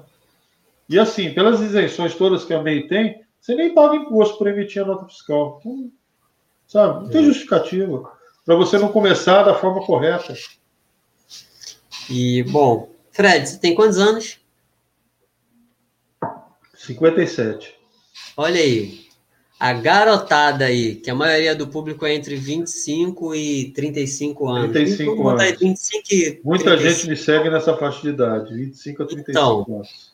Ó, você que tem de 25 a 30, vamos colocar até 40, que ainda não conseguiu ou não procurou comprar um domínio, montar uma lojinha virtual para poder parar de ficar pegando contato das pessoas, como o Fred falou, passar CPF, passa não sei o quê, passa, ah, vou lá no correio, aí vai correndo lá no correio, aí anota, ó, aqui, ó, tá aqui o código de rastreamento. Gente, é tão simples, o Fred tem 54 e conseguiu fazer é. isso. 57 é, conseguiu fazer isso sozinho. Então, pô, se você não conseguiu fazer, realmente falta um pouco meio, um, só um pouco mais de espírito empreendedor, né? De Mas é porque negócio é um problema. Aí eu vou falar já uma outra coisa. É um problema de educação nacional, tá? Nós não somos educados a sermos empreendedores. Nos Estados Unidos, uma criança com 10 anos abre uma empresa. Você entendeu? E começa a vender coisa, produzir coisa e tudo mais. Eles têm esse espírito, nós não temos. Né? Nós somos educados inconscientemente, não vou dizer que isso é uma forma assim de manipulação nem nada, porque também não existe conspiração em tudo, tá? Mas nós somos inconscientemente educados pelos nossos pais a buscarmos um emprego. A nossa felicidade é ligada no emprego. Você sabe o que é um salário? A palavra que significa salário? Salário não é renda. Salário é indenização pelo seu tempo de trabalho. Você entendeu? Renda é quando você ganha um dinheiro de um trabalho que você fez. Você entendeu? E nós brasileiros não somos incentivados, e não somos não só por vontade, mas também existe uma, uma estrutura governamental que sufoca. O empresário ele é tratado como bandido. Entendeu? Trabalhador é que tem razão, o empresário é tratado como bandido. Tá? E aqui eu não vou entrar nesse mérito de, de, porque não é isso que eu estou dizendo. O que eu quero dizer é o seguinte: nós temos condições de desenvolver as nossas potencialidades. Uma delas é o do empreendedorismo. Mas nós somos educados a sermos trabalhadores, a sermos empregados. Tá? É ruim isso? Não, não é ruim. Tem muita gente que se realiza nesse tipo de trabalho. Até porque tem certos trabalhos que você precisa estar empregado para poder realizar. Tá certo? E, existem outros trabalhos também que são fundamentais, por exemplo, pessoas que trabalham no serviço público, se elas não existissem, como é que funcionaria essa máquina administrativa? Tem muita gente que reclama, mas a gente pensa realmente. Você tira os servidores todos de lá, quem é que vai botar aquele trem para funcionar? Ninguém. Entendeu? São eles que fazem aquilo funcionar, não é o político. O político é passageiro, mas o cara que fez o concurso, que passou no concurso, que está lá dentro, entendeu? Que cumpre o horário dele direitinho, entendeu? Esse cara que faz essa máquina funcionar, né? Que permite que a gente tenha a restituição do imposto de renda, né? Que permite que a gente faça um tratamento de saúde. Então, assim, a gente tem que mudar o foco das nossas, das nossas crenças, porque a gente não cresce com isso. E se você quer ser empreendedor, você tem que pensar como empreendedor, você não pode pensar como empregado. Patrão e empregado são coisas diferentes na forma de pensar. Se você for abrir uma empresa, fazer qualquer trabalho, esse trabalho de resina, se você for fazer fazê-lo com a mentalidade de empregado, você não vai andar para frente. Tá? É aquela história que eu falei. Eu vou ganhar 10 reais, eu vou lá na padaria e gasto 10 reais com comida. Só que eu, eu alimento o meu bucho e mato a minha empresa. Porque ela também precisa comer. Entendeu? Então você tem que saber pegar o seu dinheiro, isso aqui é para minha satisfação pessoal, isso aqui é para meu sustento, isso aqui é para investir na minha empresa. E o que é da empresa não é meu. Tá? O que você tem na empresa aqui, por exemplo, a minha conta da empresa não é a minha conta pessoal. São coisas completamente separadas. Porque no dia que eu junto, mesmo em época que eu estava executando obra, eu tinha minha conta pessoal e tinha conta para as obras. Porque se eu misturar as duas aqui, ó, entendeu? Eu fico achando que o dinheiro da obra é meu, e aí dá zero. Aí, entendeu? vai dar, vai dar ruim. Tocando nesse assunto, já que você falou do, do, do, dinheiro da separação, aqui eu também, também faço isso. E também comecei a pagar os impostos e fiquei um pouco assustado, né? Uh, hoje o Guia da Resina Epoxy tem registro já no INPE, tem CNPJ, e antes eu não encarava isso como. Eu encarava assim, como algo que, bom, vamos ver, vamos ver se vai dar certo, né? E não, realmente eu não, nunca tive espírito empreendedor.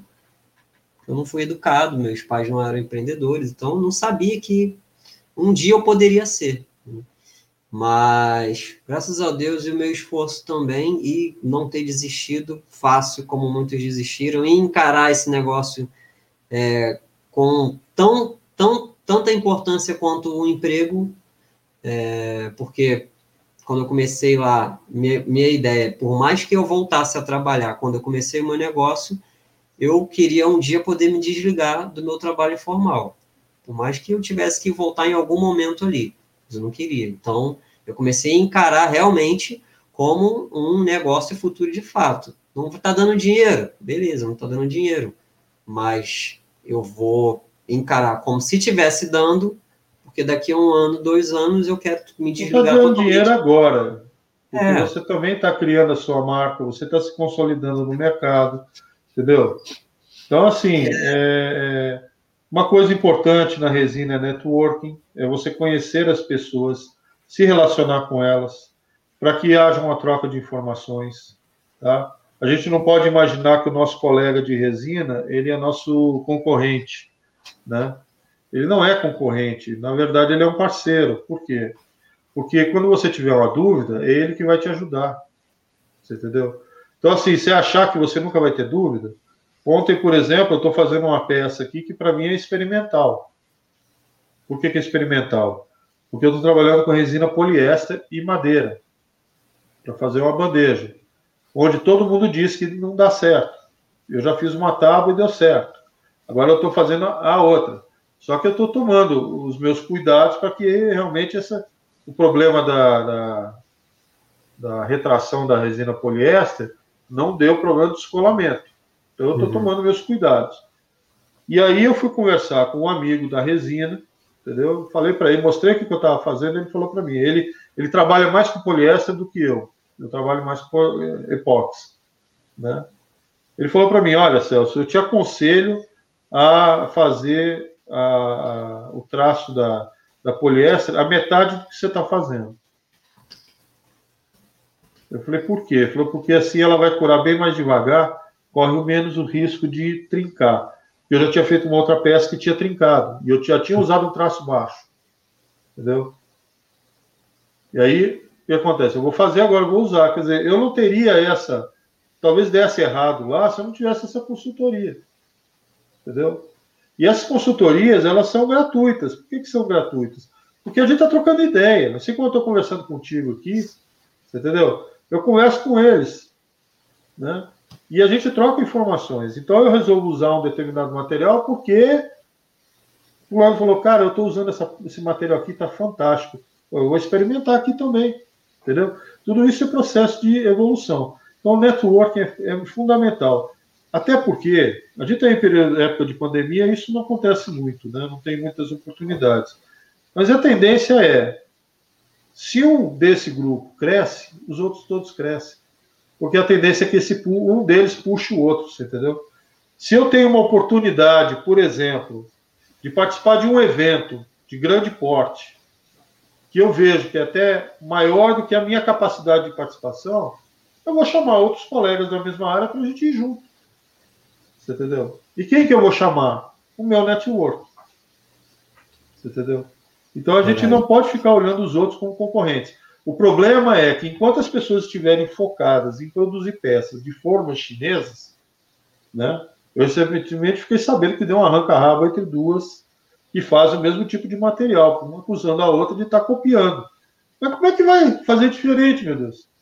Se a forma de uma é a forma da outra é igual, sabe? Onde que não vai copiar? Ah, você está fazendo essa peça porque eu estou vendendo muito. Mas qual é o problema dela vender? A forma está à venda na internet, você compra lá quantas você quiser. Né?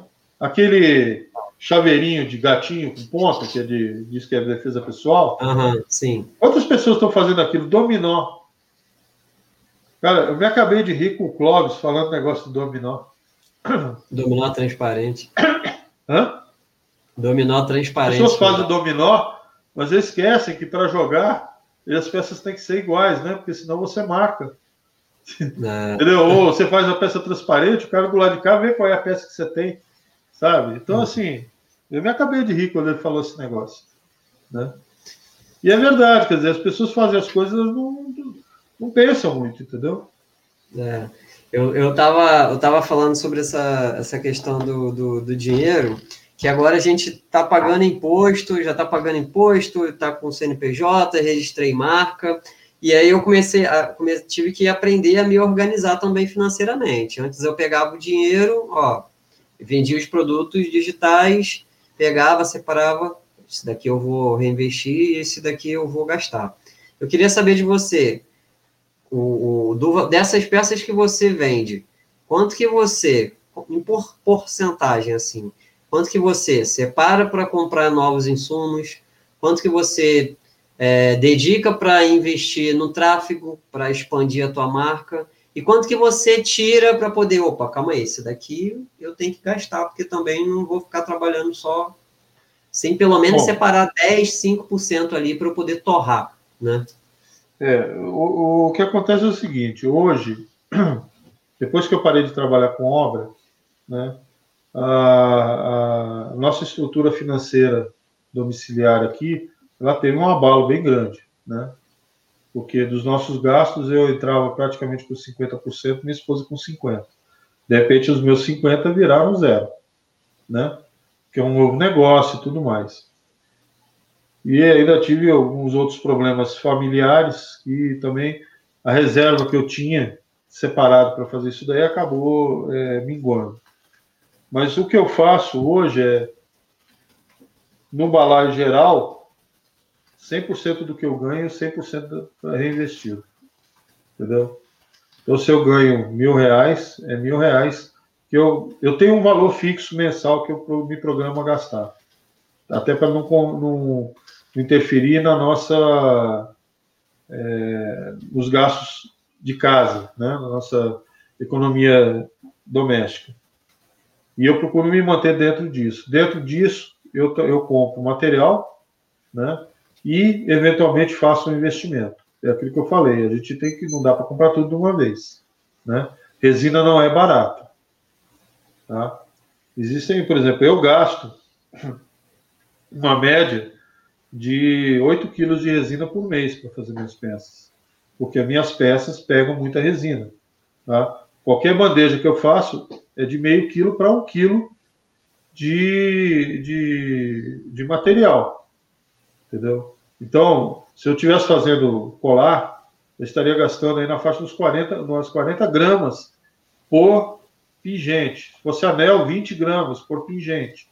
Mas as bandejas que eu faço é 300 gramas, 400 gramas, 500 gramas. Na época das feiras, eu gastava 15 quilos de resina. Então era mil reais todo mês só de resina. Entendeu? Então, assim, é... minha programação hoje é gastar, ter um gasto fixo para insumo dentro do, do, do, orçamento de casa, do, doméstico, e o que eu ganho serve para cobrir esse gasto. E o excedente eu ajudo aqui em casa, entendeu? E, eventualmente, eu faço um investimento de equipamento. Eu comprei agora uma impressora 3D, né? Bacana. Exatamente para poder, porque assim, eu domino a parte de modelagem 3D, sempre trabalhei com isso dentro do AutoCAD. Agora eu trabalho com SketchUp, então eu modelo as minhas peças todas e imprimo. Aí é aquela ideia exatamente, você concebe a ideia lá no abstrato, passa para cá no computador, transforma num objeto é, continua abstrato, mas com forma, e depois você, é, você imprime e ela se torna real. E aí eu vou fazer a forma de silicone, para então entrar com as minhas peças de arte funcional, de uso pessoal, entendeu? Com designs próprios. Tá? Então, por exemplo, eu tenho até, posso até, não fiz, mas eu posso até fazer o desenho de um pente. Mas aquele pente, só eu vou fazer. Entendeu? Então não vai ter o perigo de ficar é, é, brigando com ninguém, porque tem alguém fazendo parecido com o seu. Né? Só que aí abre-se, eu já fiz aqui mais ou menos uns 100 modelos de peça. Não tem dinheiro nem para pagar o filamento para poder imprimir tudo. Então vou imprimir devagarzinho. A impressora está funcionando lá, estou imprimindo umas peças. Né? Legal. E Fred. daqui a pouco eu vou começar a diga, colocar diga. essas peças aí no mercado. Eu também também estou com um projeto de, de comprar uma impressora dessa. Para fazer a tua empresa crescer lá no tráfego, quanto que você investe? Ou em valor, eu ou, visto... porcentagem, ou a porcentagem de, um, de uma peça do, do, do seu faturamento? Eu invisto 42 reais por semana. Pô, é, o, é, o, é o mínimo, né? É. Para fazer. 6 reais por dia. Eu faço ah, a, atualização. Eu não fiz agora 170. esse mês, eu estou fazendo uns ajustes financeiros aqui, uma reorganização financeira. Não fiz essa semana, passou. Mas vou fazer na próxima, né? E R$ reais por semana, quer dizer, vai dar aí 168 reais por mês, né? E dá bastante retorno, porque cada publicação aumenta o tráfego em 50 novos é, seguidores, tá? E assim, não é só por ser seguidor, porque eu já fiz outras táticas, outras técnicas de pegar seguidor, mas não eram seguidores comprometidos com o que eu faço. Então, uhum. esses que chegam a, a, me adicionar, tanto quem é da área da resina, que gosta do meu trabalho, me segue, me tomando como referência, como aqueles que seguem porque gostam do trabalho e vão fazer a compra, né? É, tem aumentado bastante o volume de compras meu, entendeu? Por conta desse, desse tráfego. Porque entram 50 pessoas. Uma pessoa compra uma peça. Então, quando eu atingir um patamar X de gente no meu perfil, como eu vejo alguns casos, né, gente que já está com 20 mil, 30 mil pessoas, é, se você olhar, por exemplo, nós estamos agora com 15 pessoas na live. Tá? É, esse número é legal pela quantidade de seguidores que você tem e eu tenho. Entendeu? É o normal. Às vezes você pega gente que tem 130 mil seguidores, a live dele tem 900 pessoas. Nossa, 900 pessoas. Mas percentualmente é nada, você entendeu? Então, assim. Tem é... gente de, de 20 mil pessoas fazendo live para 30, tá? Eu já vi é, mas, é, mas é o que acontece. Mas fazem trabalho pra, fazem live para 30 pessoas. Pois é, eu, o dia que eu quinta-feira eu fiz uma live, eu tenho 2 mil, quase 2.800 seguidores. Eu fiz uma live e na hora que eu fui fazer a live tinham 62 seguidores online. 47 passaram pela live. Entendeu? Então você começa a observar, analisando esses números, que as pessoas que estão me seguindo, elas estão engajadas no, no perfil, entendeu? Nos comentários. Eu, por exemplo, um stories meu hoje dá 100 mil, 100, 100 visualizações mais ou menos, entre 80 e 120. Fica ali, você entendeu? E isso daí é uma coisa que a gente só conquista com persistência, com trabalho, né? Então, eu fazendo esse trabalho pago, eu hoje tenho pessoas que me seguem muito mais engajadas com o meu perfil do que é, com outras táticas e outras técnicas que eu usei no passado. Entendeu? Eu tive um crescimento exponencial muito grande. Eu saí em um ano, em um ano, em menos de um ano, eu saí de 375 para 2 mil. Tá? Não comprei, essa história de comprar, não comprei, não fiz aquela chuva de seguidores, nada disso. Eu simplesmente ia fazendo, ia entrando no perfil das pessoas e mandando mensagem, entendeu? Uhum. E muitas viam meu trabalho e me seguiam, mas assim nunca engajaram. como essas que vêm chegando agora, porque elas vêm espontaneamente. Sim. Entendeu? Elas veem a minha publicação, nossa, que trabalho lindo. Pá, entra lá na minha, no meu perfil. Né? Então, é... por exemplo, esse, essa semana que eu não fiz engajamento, ela está numa gangorra, entendeu? Tem gente saindo, tem gente entrando, tem gente saindo, tem gente entrando. Fica ali. Ó. Aí eu faço engajamento, ele sobe. É. Eu também tenho, a cada 400 ah. pessoas que entram no, no de seguidor para mim, eu perco mais 70, 80, todo mês. É assim, é. Se, quanto mais você é. ganha, mais você perde. É, a partir do momento que você começa a aparecer muito para as pessoas, é, algumas simpatizam, outras, ah, não gostei desse cara não, ou ah, não gostei desse é. trabalho. Ou de repente a pessoa, em algum momento da vida dela, pensou em iniciar a fazer alguma coisa de resina e depois se começou a aparecer assim para ela, oh, calma aí, não, nem conheço esse cara aqui, não, não vou fazer mais nada de resina. E aí some. Mas isso também não é importante. O importante não é nem ter realmente seguidores, é ter potenciais clientes, que são essas pessoas aí que te seguem não por um sorteio, não por, por qualquer, qualquer é, é, outro motivo, mas por espontânea vontade, de ter gostado do teu trabalho e que pode se tornar um cliente teu. O pessoal que convive comigo na, na área de adesivo sabe que eu sou meio, como é que eu vou dizer assim, eu sou extremamente crítico com ah, o que eu vejo dentro do universo da resina. E às vezes eu, eu sou meio estourado. Eu não sou, não sou uma pessoa estourada, mas é assim, eu falo as coisas, entendeu? Então, é, você está falando isso daí, né? É, eu vejo muita gente, por exemplo, por que, que eu não dou aula? Eu não dou aula, né? Porque eu cansei de ver as mesmas perguntas o tempo todo. E o problema não é serem as mesmas perguntas. Porque, assim, se hoje entrou uma pessoa e perguntou, e amanhã entrou outra pessoa e perguntou, beleza. Né? São pessoas diferentes. O problema é quando é a mesma pessoa, sabe? A pessoa te perguntou um negócio, você falou, explicou para ela e falou assim: olha, você tem que fazer isso, isso, isso, você tem que ir em tal lugar, estudar, ler isso aqui, vai ver esse vídeo. Aí passa dois, três dias, a pessoa te pergunta a mesma coisa. Aí você fala, você viu o que eu te falei?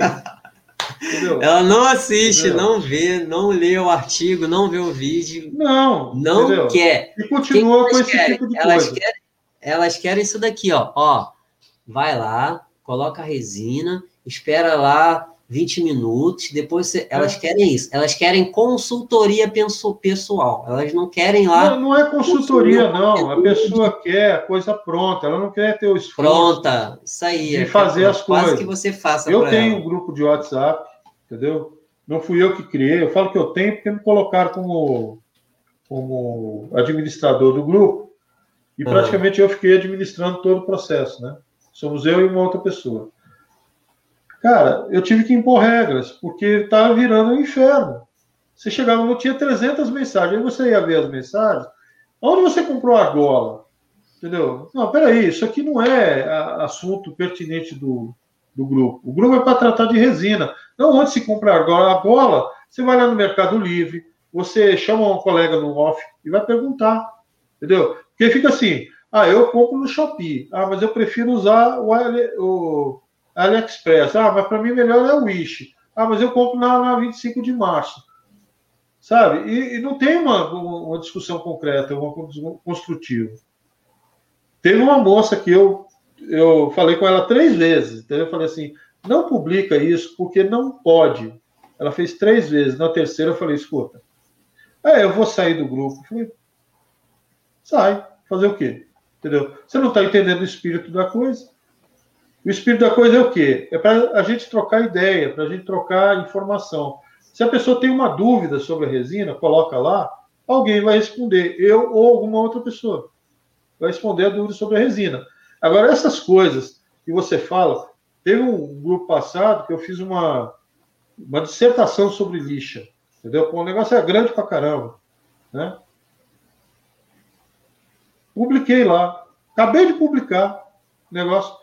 O cara pergunta: que lixa que eu uso para fazer tal coisa? Eu falei, pelo amor de Deus. Deus. Não, não, não. Ó, tem desabafo. Aí, aí eu faço o quê? Eu saio, vou fazer outras coisas, né? Porque se eu for responder ali na hora, eu vou, eu vou ser descortês com a pessoa. Então eu vou embora. Entendeu?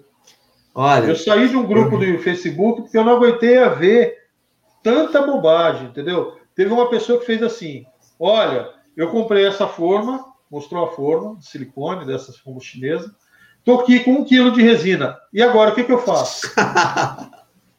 aí eu, aí quando eu vi aquilo ali, eu falei assim: não, não, Ó, não conta. Eu vou te falar entendeu? um negócio, Fred. Vou desabafar aqui. É, já tem muita informação gratuita lá no, no, no blog. Tem praticamente 50 artigos lá. E, as pessoas, e eu tenho um botãozinho lá, eu vendo produtos digitais, eu vendo os cursos digitais. Eu tenho um botãozinho lá que se a pessoa tiver alguma dúvida, quando ela clica no botão, aparece lá. Se você tem alguma dúvida é, sobre curso, você pode mandar pelo WhatsApp. Se você tem alguma dúvida técnica, manda no comentário do artigo, para a pessoa pelo menos ler o artigo ali e mandar um comentário, que eu vou responder, às vezes eu respondo no mesmo dia. Ou então manda na comunidade lá do Facebook. Mas não, as pessoas vão lá, quando elas mandam mensagem para mim, elas recebem uma mensagem automática, reforçando aquilo que eu falei, e o que, que elas falam? Mesma coisa. Não, detalhe, não dá um bom dia, não dá boa tarde, nem boa noite, vem falando como se eu tivesse obrigação de responder qualquer dúvida deles. Por exemplo, mandou um cara mandou uma mensagem, isso daí é assim, é cinco por dia, pelo menos. Então, chega no final do mês, assim, eu, eu tenho que apagar uma pancada de mensagem. O cara já chega assim, ó, mandou uma mensagem pro, deixa eu simular aqui um celular. Ele mandou assim, domingo, 10 e meia da noite. É, eu quero saber, porcelanato líquido, quanto que gasta 60 metros quadrados. Eu falei, pô, tá de brincadeira, né, cara? Eu nem respondo mais. Antes, eu pegava assim, eu ficava com raiva. Eu falei, caraca, cara, não é possível que a pessoa seja tão chucra de não dar nem uma boa noite, de já sair falando assim. Antes eu fazia, essas pessoas, antes eu pegava o link, eu me dava o trabalho de copiar o link e mandar, ó, dá uma olhada nesse artigo aqui que vai ter todas as informações que você precisa. Mas agora, esse tipo de gente, eu já deleto a mensagem, eu nem respondo. Quem é educado, eu já tenho algumas respostas lá que, ó, dá uma olhada nesse artigo aqui. Se você tiver alguma dúvida, você me, você me fala. Por quê? Porque pelo menos se a pessoa tiver a intenção de aprender, ela vai lá e vai consumir o conteúdo. Ela não vai simplesmente ficar enchendo a minha paciência como enche a paciência sua, como enche outras, a paciência de outras pessoas, de não ter nem, sabe, a, a vontade de pesquisar aquilo ali, porque a informação está lá, tem vídeo, tem artigo, tem tudo. É. Mas não, quer que você responda algo que tem lá. E eu não respondo mais. Eu, às vezes, eu, eu já fui até o grosso algumas vezes quando a pessoa foi grossa comigo, mas assim, eu não respondo mais. Grupo, tem lá, o máximo que eu faço é pegar o link, ó, consome esse conteúdo aqui que vai te ajudar. Se a pessoa consumir o conteúdo e fala, pô, cara, eu vi lá, mas ainda tô com dúvida. Aí beleza, eu respondo. Agora, esse pessoal que fica enchendo o saco assim, ah, como é que é isso? Como é que é aquilo? Como é que é aquilo? Como é que é isso? Faz isso, isso, isso, isso. Eu não respondo mais. Porque a pessoa não está com a intenção de aprender. Se ela tiver com a intenção de aprender, ela vai assistir vídeo, ela vai assistir o artigo, não vai ficar enchendo. É tudo que a, gente faz quando está começando. Ainda mais. É, pô. Quando eu comecei, não existiam cursos. Você entendeu? E eu sempre fui muito desconfiado com os cursos de internet, tá? Porque mesmo o curso que eu fiz do Instagram foi um bom curso, mas assim, eu fiquei muito chateado quando eu vi a pessoa ensinando uma ferramenta num curso é, é, em que a maioria das pessoas está aprendendo, né? E com uma ferramenta que você tinha que pagar, entendeu? Aí não hum. adianta você incluir no seu curso uma ferramenta e fundamental para você utilizar no seu. No seu é, fundamental, sim. Importante para você colocar dentro do, do seu trabalho, paga. Sendo que nem todo mundo que está ali vai ter oportunidade. Aí o que acontece? Ela tem a ferramenta paga, você não tem. Aí ela mostra a ferramenta que usa lá, mas você não consegue usar, porque você não é pago. É. Entendeu? E aí, esse tipo, esse tipo de raciocínio. Aí o que acontece? Eu preferi para uma disponibilidade minha, né? Eu fui atrás do conhecimento, sabe? Eventualmente eu perguntei alguma coisa para alguém, tudo mais, assim, mas assim, eu, eu fui atrás do conhecimento exatamente porque eu me senti mais seguro assim. Agora, hoje eu sei que tem cursos muito bons para quem quer começar, né? E esses cursos, assim, são de pessoas sérias, né? Tem o curso da EUEART, aquele Resina Lab, né? E, eh, tem a, a, Fernanda, da Arte de Sementes, tem o, o Matheus, da Universidade da Resina, tem o Fábio, da Upmax, e dão cursos que você é, é, tenha, inclusive, o suporte da Redilize por trás, né? A Redilize não ia botar o nome dela com pessoas que iam fazer bobagem no mercado. Então, você quer aprender, tem esse pessoal bom hoje para ensinar, né? Entre outros, que a própria Redilize patrocina, né? Na minha época, eu não tive essa oportunidade, né? Hoje, para mim, seria um investimento interessante para eu depois começar. Eu sou meio inquieto, né? Não sei se por causa do, do meu signo, ser aquariano, então eu não consigo ser um cara que segue muitas regras, entre aspas, né? Eu, você me dá uma receita de bolo, eu faço a primeira igual, a segunda eu já eu já começo a trocar coisa, botar coisa por conta própria e por aí vai, entendeu? E é o que eu faço no meu trabalho o tempo todo, né? Eu não consigo fazer um, uma receitinha de bolo. Eu faço o primeiro assim, o segundo que é para ser igual, já é diferente. Entendeu? Por aí vai. Né? Pô, bacana. Fred, você está há três anos na resina, quanto tempo, quanto, como que você acha que vai, dar esse vai estar esse mercado daqui uns dois anos? Né? Eu acho que a gente está vivendo um bom agora nessa parte da, da arte, né? Resina e arte. Muita gente se interessando, se encantando, querendo fazer e tudo mais. Eu acho que daqui a pouco, daqui a um, no máximo um ano, esse fogo vai acabar, tá? Porque as pessoas que se encantam, da mesma forma que elas se encantam, elas se desencantam quando elas se deparam com esses problemas todos que a gente falou aqui agora. Né? Então, dificuldade de manuseio da resina, ela não faz exatamente o que você quer. Né? a falta de conhecimento para fazer esse manuseio, para poder criar as peças que a pessoa quer fazer como peças artísticas, né? É, o custo da, do material e a dificuldade que a gente encontra no mercado da aceitação do material como um produto de alta qualidade, tá? Quando a gente fala em questões de, de objetos de uso pessoal, né? Então, no caso, anel, colar, essas coisas, porque você sempre vai enfrentar uma concorrência muito feroz de quem trabalha com semijóia. Não pelo parte de quem vende, mas por parte de quem compra. Entre você vender uma peça, entre você comprar um colar de resina por 120 reais você comprar um colar de ouro, vaiada ouro, uma pedrinha, com não sei o que, tal, tal, tal, por 120 reais, qual você vai comprar? Então, esse produto aqui da resina tem que ser muito, muito acima da qualidade, né? Porque aqui qualquer coisa pebinha, o pessoal prefere isso aqui por causa do brilho. Tá? Verdade. E assim, então eu acredito que daqui a, a um ano, algumas pessoas estarão. Obrigado. Aí, ó. Recebi Boa. um drink aqui. Né? Blindar com vocês.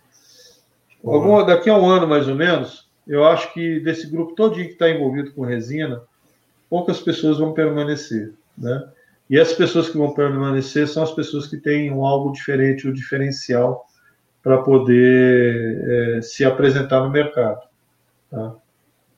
Então, eu vejo pessoas que é, mesmo fazendo aquelas coisas que a gente teoricamente acha que são muito simples, mas fazem muito bem feitas, né? Eu acompanho a, a, o ateliê Malinska, né, da Lilian. Ela faz basicamente colar e anel e, e, assim coisas muito bacanas e eu vejo que é isso que as pessoas têm que entender. O trabalho quando é do artista, quando tem esse toque, ele é diferente porque você olha você olha o produto aqui, olha esse produto aqui, ele tem um dedo, um toque, é uma coisa sutil, você entendeu? É uma coisa muito sutil. Às vezes é uma forma, às vezes é o tamanho, às vezes é só a transparência da resina, né? Dá um toque todo especial. Que é o caso, por exemplo, você vê do, do Sobral, né? As peças dele, as peças dele encantam por causa das cores que ele usa. o brilho está lá, da poliéster, aquela coisa toda, mas ele trabalha as cores de uma forma muito especial, toda dele. Você vê que é o traço dele, está o dedo dele ali. Você pode fazer um anel igualzinho, você vai botar um do lado do outro e falar, esse sobrou, esse aqui eu não sei de quem é, não. Entendeu? Então, assim, o próprio mercado vai depurar essas pessoas. Né? O próprio trabalho vai fazer com que essas pessoas desapareçam, né? principalmente essas que ficam fazendo sempre as mesmas perguntas e não fazem nada, na verdade. Né? Então, essas aí, graças a Deus, vão sumir do, do mapa, entendeu? os homens vão ser separados dos meninos e as mulheres das meninas. E aí a gente que vai passar por esse momento, a gente já vai fortalecer a ideia de que a resina é um negócio como qualquer outro e que só vai ficar quem encara isso como um negócio e não como a galinha, a possível galinha dos ovos de ouro, né? não existe galinha dos ovos de ouro, entendeu? E muita gente acaba caindo em, em em contos, né, que estava prejuízo, porque acredita que há a possibilidade de se ganhar dinheiro fácil. O único jeito de. Eu, eu falo, sempre tive isso em mente. Só tem duas formas de você ser rico na vida. Tá? Assim, no instalar de dedos. Né? Ou você vai ganhar na Mega Sena, ou você vai roubar. Entendeu? Ninguém sai do zero para um bilhão em seis meses se não estiver fazendo alguma falcatrua por baixo. Entendeu? Agora, é óbvio que isso daí é, é generalizado, entendeu? Tem gente que consegue, beleza, entendeu? Mas é aquele negócio que eu falei. É um, um percentual muito baixo de gente que consegue fazer um produto e ganhar muito dinheiro em pouco tempo. Tá? Se você for ver as pessoas que têm. É, eu já andei estudando algumas pessoas que, que hoje são é, bem-sucedidas financeiramente, né? você vai ver a caminhada delas até o sucesso, ela é repleta de fracassos. Entendeu? Às vezes o cara tá rico hoje, mas ele já passou por três falências, quatro falências, entendeu? Teve negócios que fracassaram, e cada fracasso que ele teve foi um aprendizado que ele tentou evitar no segundo, até que ele consegue chegar naquele patamar. Você entendeu?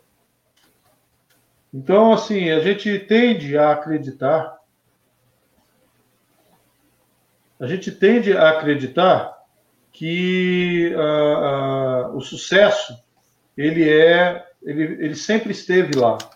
Então, você olha uma empresa, por exemplo, como a Apple, você imagina que a Apple é a Apple, sempre foi a Apple. Você não imagina que ela começou numa garagem, os caras usando material reciclado para poder criar um computador. Entendeu? Você não imagina que para você montar uma confeitaria maravilhosa, você um dia estava vendendo brigadeiro de porta em porta. É o caso, por exemplo, da, da Cacau Show, né? Cacau Show começou com uma empresa em que, familiar em que o rapaz vendia os doces que a mãe fazia. Virou essa empresa que hoje todo mundo gosta. Você entendeu?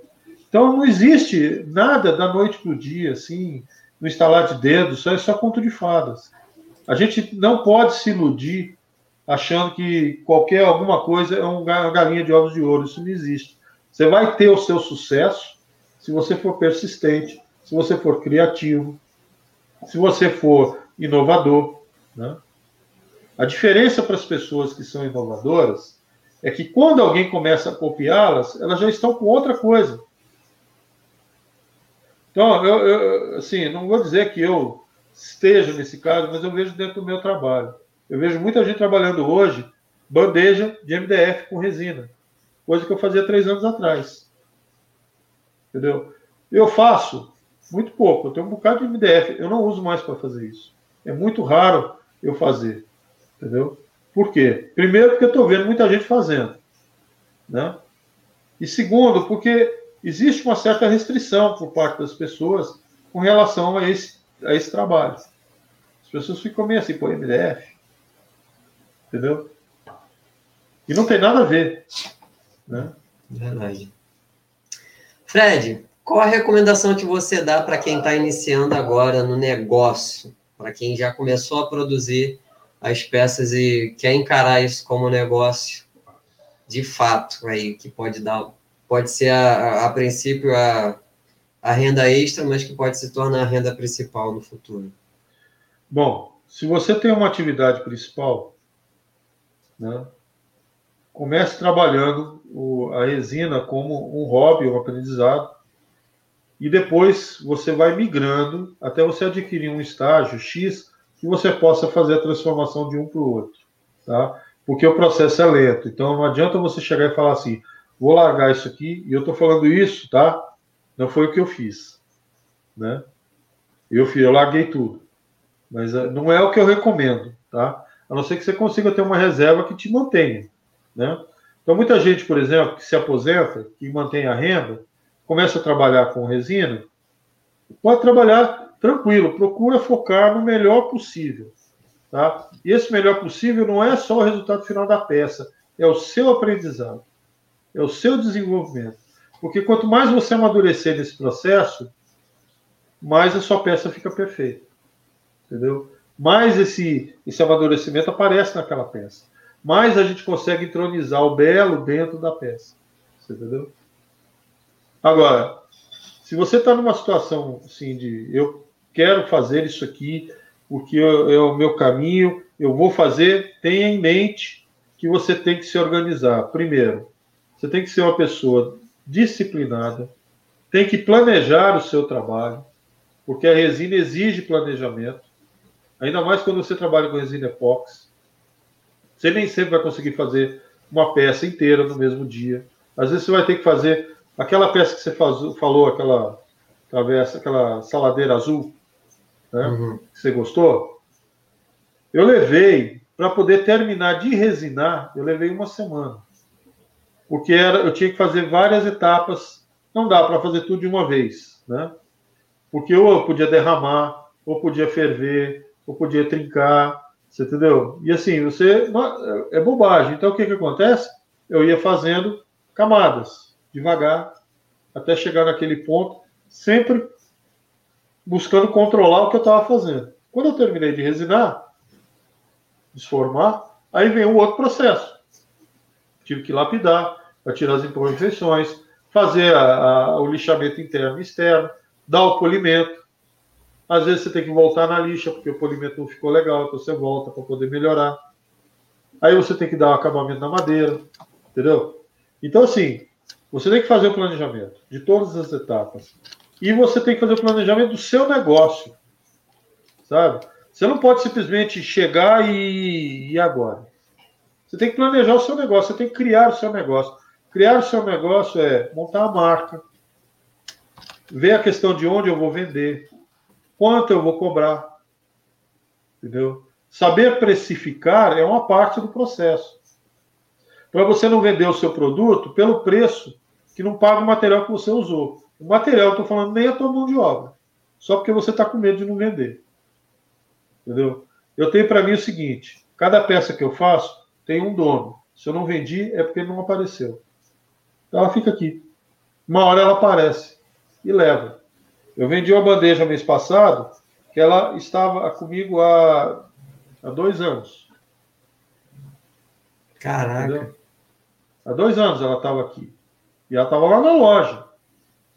A pessoa chegou, Fred, eu quero comprar uma peça sua. Eu falei, entra lá na loja, vê as peças que eu tenho disponíveis estão lá.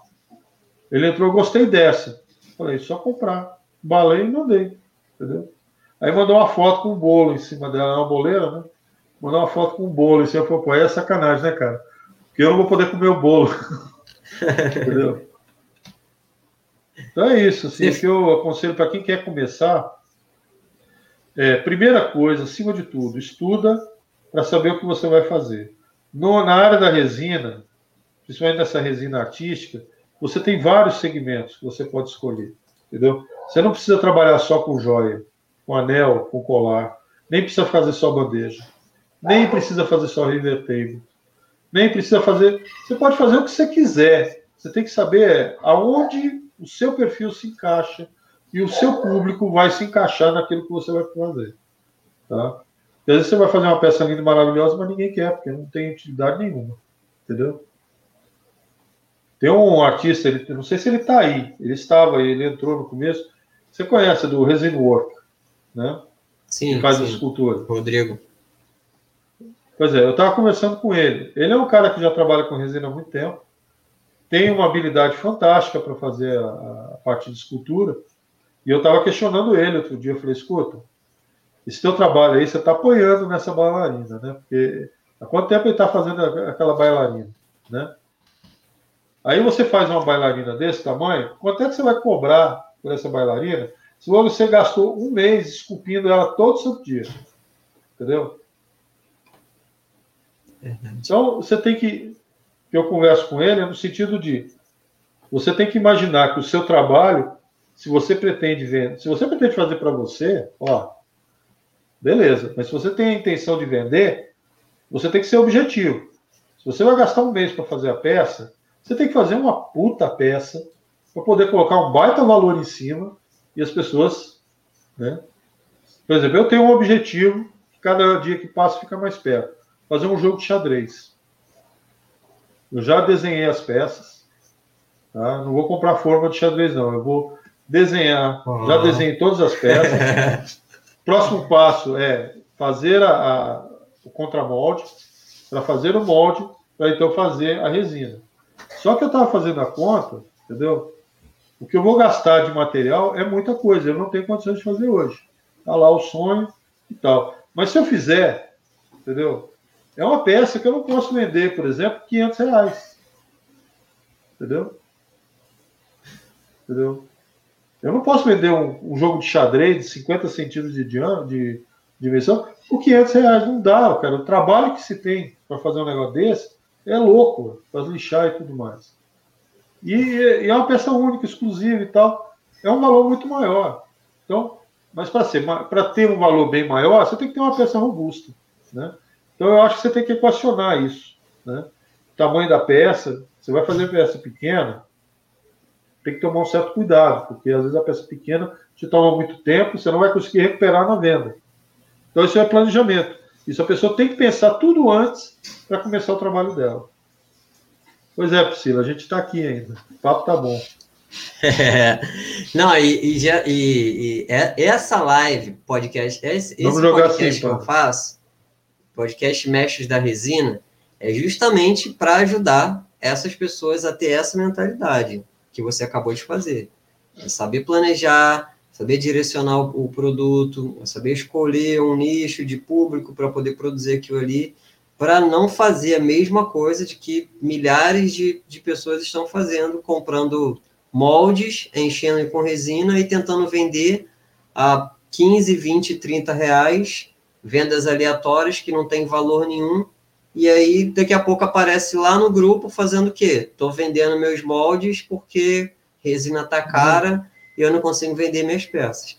Então, o podcast Mestre da Resina é justamente para isso. Para quem tem a ideia de empreender de fato com resina, é encarar isso como pode ser uma renda extra no começo, mas que vai se tornar, se der certo, uma, uma renda principal, é pegar planejamento e estratégias de pessoas que já deram certo, como você e todas as outras 15 que passaram por aqui, e colocar em prática. Porque o mercado é novo, a gente tem poucas referências de, de, de, de pessoas que, que conseguiram planejar e dar certo e montar um negócio. Por mais que ainda não esteja ganhando rios de dinheiro, mas já está funcionando. Seu negócio está funcionando. É o negócio das outras pessoas está funcionando. Que... É uma questão de tempo e escala de começar a crescer, como qualquer outro negócio. O que a gente já falou aqui, ó, não vai deslanchar que daqui a três, quatro meses você já vai estar ganhando 50 mil reais por mês. Mas é, é essa experiência que a gente quer deixar para as pessoas. A melhor coisa que tem na questão do, do, da resina epox tá, é que a gente fica procurando um nicho que esteja virgem, entendeu? Assim, que está no começo e você pode entrar e se estabelecer, entendeu? A resina epóxi, a vantagem hoje de você trabalhar com resina, epóxi, poliéster, né, com resina, é isso. Essa questão, essa, esse veio artístico, ele é novo. Quem entra tem uma grande possibilidade de se estabelecer como uma referência dentro dessa área. E por conta disso, de crescer e ter o retorno financeiro que deseja. Não é imediato, tá? Mas ele existe. porque vai chegar naquele limite em que vai, o, mercado vai estar saturado de profissionais e aí só vai sobreviver quem realmente tem aquele diferencial. Né?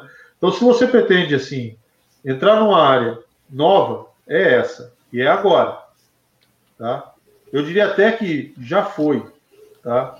Se entrar agora, você vai pegar um ainda um, um, um rabo aí, entendeu? Quem começou mais atrás está tá numa situação melhor, porque já tem uma boa caminhada pela frente e já começa a se estabelecer como uma referência para quem está entrando. Né? E isso é, é, é, é, o que move o negócio, faz a coisa crescer. Quem começou há seis anos atrás é referência para quem começou há três. E quem começou há três é referência para quem está começando agora. Agora, o que será daqui a três anos? Você vai se tornar também uma referência ou você vai parar pelo meio do caminho? Como é uma área nova, você tem muitas possibilidades.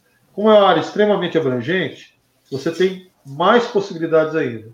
Então, o que eu faço, por exemplo, eu não me preocupo se alguém fazer alguma coisa parecida com a minha, porque eu sei que tem gente que já faz isso há mais tempo do que eu. Senão eu não estaria fazendo, eu tenho minhas referências, entendeu? Eu não criei essas peças do nada. Eu vi outras peças e resolvi fazer coisas parecidas. Só que eu fiz no meu estilo. Entendeu? E aí a habilidade individual de cada um, de estudar, de se dedicar, de buscar conhecimento. Uma coisa que eu ia falar é o seguinte: se você quer crescer como artista, quando você. Eu até comentei isso com você antes da gente entrar aqui na live. Quando você olha o trabalho de um artista, você tem que olhar a beleza do trabalho, como todo mundo vai olhar. Beleza. Só que você tem que olhar com outro olho, né? Como é que ele fez? Qual foi o processo de produção daquela peça? E não é você perguntar para a pessoa como é que ele fez. Você entendeu? É você olhar o que ele fez e imaginar qual é o processo que você faria. Tá? Porque eu faço algumas peças que quem olha jura que a peça é torneada e ela não é torneada. Eu até tenho um torno, mas eu não uso para fazer essas peças. Entendeu? Então você tem que pensar que como é que eu faria aquela peça? E aí você vai tentar fazer. Ah, vai dar errado? Vai. Mas no erro você vai aprender. E aí você vai desenvolver a sua receita de trabalho. Entendeu? E aí você vai inovar, vai se tornar a referência dos outros. Entendeu? É então, é você criar o processo. Você olhou o trabalho, por exemplo, eu, eu gosto muito de ver o trabalho daqueles russos, do, do daqueles russos não, né? do russo lá do Positive Couple. Eu fico impressionado com a... e ele cada dia que passa só faz trabalhos maiores, né? Porque agora só trabalha com 100 quilos de resina, 200 quilos de resina nas peças dele, né? Mas quando eu vejo ele fazendo o trabalho dele, eu não fico falando nossa, olha, encaixou direitinho. É óbvio que encaixou direitinho. Entendeu? Por que, que encaixou? Aquilo não foi do nada. Ele fez um projeto daquele, daquele, daquela peça que ele está fazendo. Não só do, da peça, mas do processo. Porque você vê, o cara pega um balde com uma torneirinha para poder encaixar e tal, tal, tal, abre aqui para a resina entrar. Entendeu? Quer dizer, ele, ele desenvolve todo o processo de trabalho dele, mental, estruturado, que quando ele vai executar, ele só cumpre as etapas elaboradas. Resultado final é a peça e a forma que eu me apresento no vídeo. A gente fica encantado. Mas você tem que pensar, pô, mas como é que ele fez? Quais foram os passos que ele teve para chegar naquele ponto? Né? E a tendência da gente, nossa, que coisa linda, não dou conta de fazer. É o que todo mundo fala. Você entendeu? Uau. Se você parar para pensar, você vai fazer. Da hora. Bom, Fred, queria te agradecer muito todo esse conhecimento aqui que você passou para a gente. Você é um cara que tem experiência de vida aí, já planejou é, todo esse planejamento que você passou, já deu mais de duas horas, né? E, é. cara, é muito bom é, é, ver que alguém que já tenha uma boa experiência de vida, como você, e eu acho que você hoje é a pessoa mais experiente que eu entrevistei aqui. É, eu acho que o Clóvis ele é mais, ele é bem mais novo que você. Mas é diferente quando você ouve alguém relativamente próximo da sua idade, eu tenho 32, então é diferente quando eu ouço alguém de 35 falando e quando eu ouço alguém de 57, né? A gente respeita muito mais, é muito mais. É, eu vou te falar. Só fala eu, com eu muito. no espelho e não acredito que eu tô com essa idade. Daqui a três anos eu tenho aquele cartãozinho de idoso, cara. Porra. Ah, já tá bom. Eu não me sinto não, assim. não, mas é. é eu, eu acho que faz muita diferença para a gente que está que tá, que tá iniciando a vida aí, ter essa experiência de alguém que já está nessa atividade há três anos, mas que tem toda esse, essa bagagem de vida e coloca em prática e tudo que você aprendeu durante sua vida, você colocou aí nesse teu negócio de resina e deu certo. Então, eu queria te agradecer aí por, por todo esse conteúdo que você passou e agradecer o pessoal também que ficou até o final aí da live. Teve gente aqui que mandou muita pergunta, mas, gente, ó, vou, vou ser bem sincero para vocês. Eu vou, eu vou dar um print aqui nas perguntas e a gente vai. Acho que não tem muita pergunta, não. Não, não tem muita pergunta, não.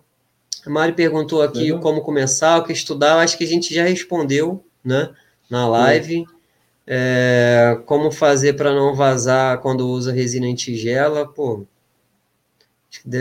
Tigela é, é, é com Fred. Eu acho. É. Faz o seguinte, Murilo, para a gente não estender aqui até 10 horas da noite, que a gente tem que jantar, o Fred também está cansado, passou o dia trabalhando. É, manda direto para o Fred que ele vai te mandar lá. Ele vai te responder. Não vou fazer isso com, com, com o Fred, a gente ficar aqui até 10 e pancada respondendo, não. Mas Fora isso, a Beta perguntou aqui se a nova resina da Rede Liz é boa para fazer bandeja. Bom, Beta, a gente nem testou ainda. Está em lançamento. A gente vai receber aqui. Eu acho que você deve receber também aí. Você vai pegar para fazer um teste, né, Fred? Eu vou. Eu tenho uma live sobre isso no dia 29. Com o Bedu. Boa. Boa. Né, às 19 então, horas. Uh, ontem foi a, a Priscila ah, e o Ângelo, né? Priscila e o Ângelo, sim. E amanhã, não, hoje é terça, quinta-feira é o Edgar, né? Boa noite, Priscila. É. Tá? E aí é, a gente vai tratar. O que, ele, o, que o, o Bedu falou dessa resina é o seguinte, ela é similar à resina 2001 e 2004, tá? A diferença é que ela tem uma transparência muito maior do que as outras resinas. E que o ideal do uso dela, até pelo custo, né, porque custa 150 reais o, o um quilo e meio, quase um quilo e meio, né, um quilo e quatrocentos, que o, o ideal é para você utilizar quando você quer transparência, né? Dia 19 é do Fábio, isso, né?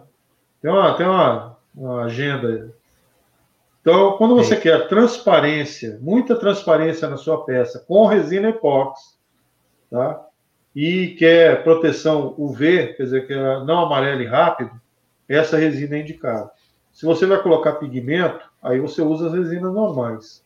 Entendeu? Não tem sentido você pagar mais caro para não ter o, o principal efeito da resina. Né? É, é isso. Então, é isso, bom, a gente tem uma agenda de lives aí, o Bedu tem uma agenda de lives aí para poder é, falar sobre essa resina. Vou responder aqui o, o, o Vitório. O Vitório. Vitório, como é que eu entro é, Manda uma mensagem, manda o seu telefone no, no direct, lá na mensagem para mim, eu te adiciono lá no grupo. Quem quiser entrar lá hum. também é só colocar um o telefone lá no meu direct que eu mando, que eu coloco lá. Boa. Bom, a Marli aqui ela perguntou como começar, o que estudar, onde fazer cursos. A gente falou aqui. Tá, é, tá gravado. Vou falar, vou dar uma, uma frase só que vai que, que, que deve servir para você, Marli. Pensa em qualquer outro tipo de coisa que você quer aprender. Por exemplo, eu dou uso exemplo de física. Se você quiser aprender física, você pode pegar um livro e ler sozinho. Você vai demorar um tempo X para aprender. Ou você pode ir fazer aula com um professor de física que você vai demorar um tempo Y para aprender. Na resina não é diferente. Se você começar sozinho, você vai demorar um tempo X, e se você fazer qualquer curso, dependendo do curso, você tem que saber escolher também é, o curso online ou presencial, você vai demorar um tempo Y. Então, é, o curso é só atalho de tempo, nada mais que isso. Não vai te dar nada de é, especial, conhecimento especial, conhecimento gringo, não. É só um atalho de tempo para você conseguir atingir ali o nível de consciência é. dos procedimentos que você precisa antes do, do antes e, do tempo. E só né? mais um detalhe: quem estiver procurando curso de resina, você tem os cursos sendo oferecidos no seu site, não é isso? Tem, tem. tem lá, alguns lá e eu recomendo de acordo com, com, com, com o que a pessoa quer fazer. Tem alguns isso. que são e melhores em artesanato. Você pode, você pode procurar a Redlise, principalmente no canal do YouTube, ou falar com o Bedu direto, entendeu? Porque ele patrocina. Ele patrocina assim, ele tem parceria com vários profissionais que dão aula, com o suporte da Redlise. E aí lá você vai poder escolher aquele curso que mais lhe agrade, porque tem curso de mesa é, de River Table, tem curso Sim. de joias, biojoias, jo, é, como é que fala? Joias botânicas. Sim. Né?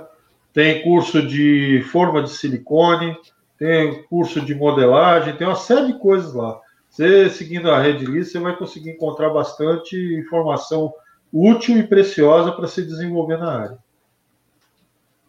Total. É isso.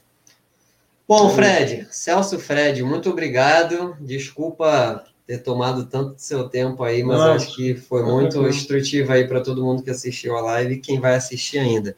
Pessoal, obrigado para quem ah. ficou na live, para quem entrou e saiu em algum momento, mas eu acho que todo mundo que ficou aqui, aqui é bem raiz, né, cara? Acho que a gente vai se encontrar aí daqui um, dois anos por aí de novo. Quem Ai, fica na live assistindo duas horas, probabilidade é que dê certo, né? Pessoa está muito e determinada. Daqui a pouco vai ter novidade lá no meu feed, as peças novas show. que eu estou fazendo. Show, tá. show. Galera, muito então, tá obrigado tá por tudo. Fred, muito obrigado. E lembrando a todos, eu que agradeço. terças e, toda terça tem mestres da resina, sete e meia da noite. E às quintas-feiras, às sete horas, eu também faço uma live que se chama Impulso que é dando dicas de empreendedorismo e marketing digital para resineiros alavancar as vendas de produtos e serviços. Um grande abraço, Valeu. Fred, grande abraço. Valeu. Até a próxima, Obrigado. a gente se vê por aí. Até a próxima. Valeu. Até mais.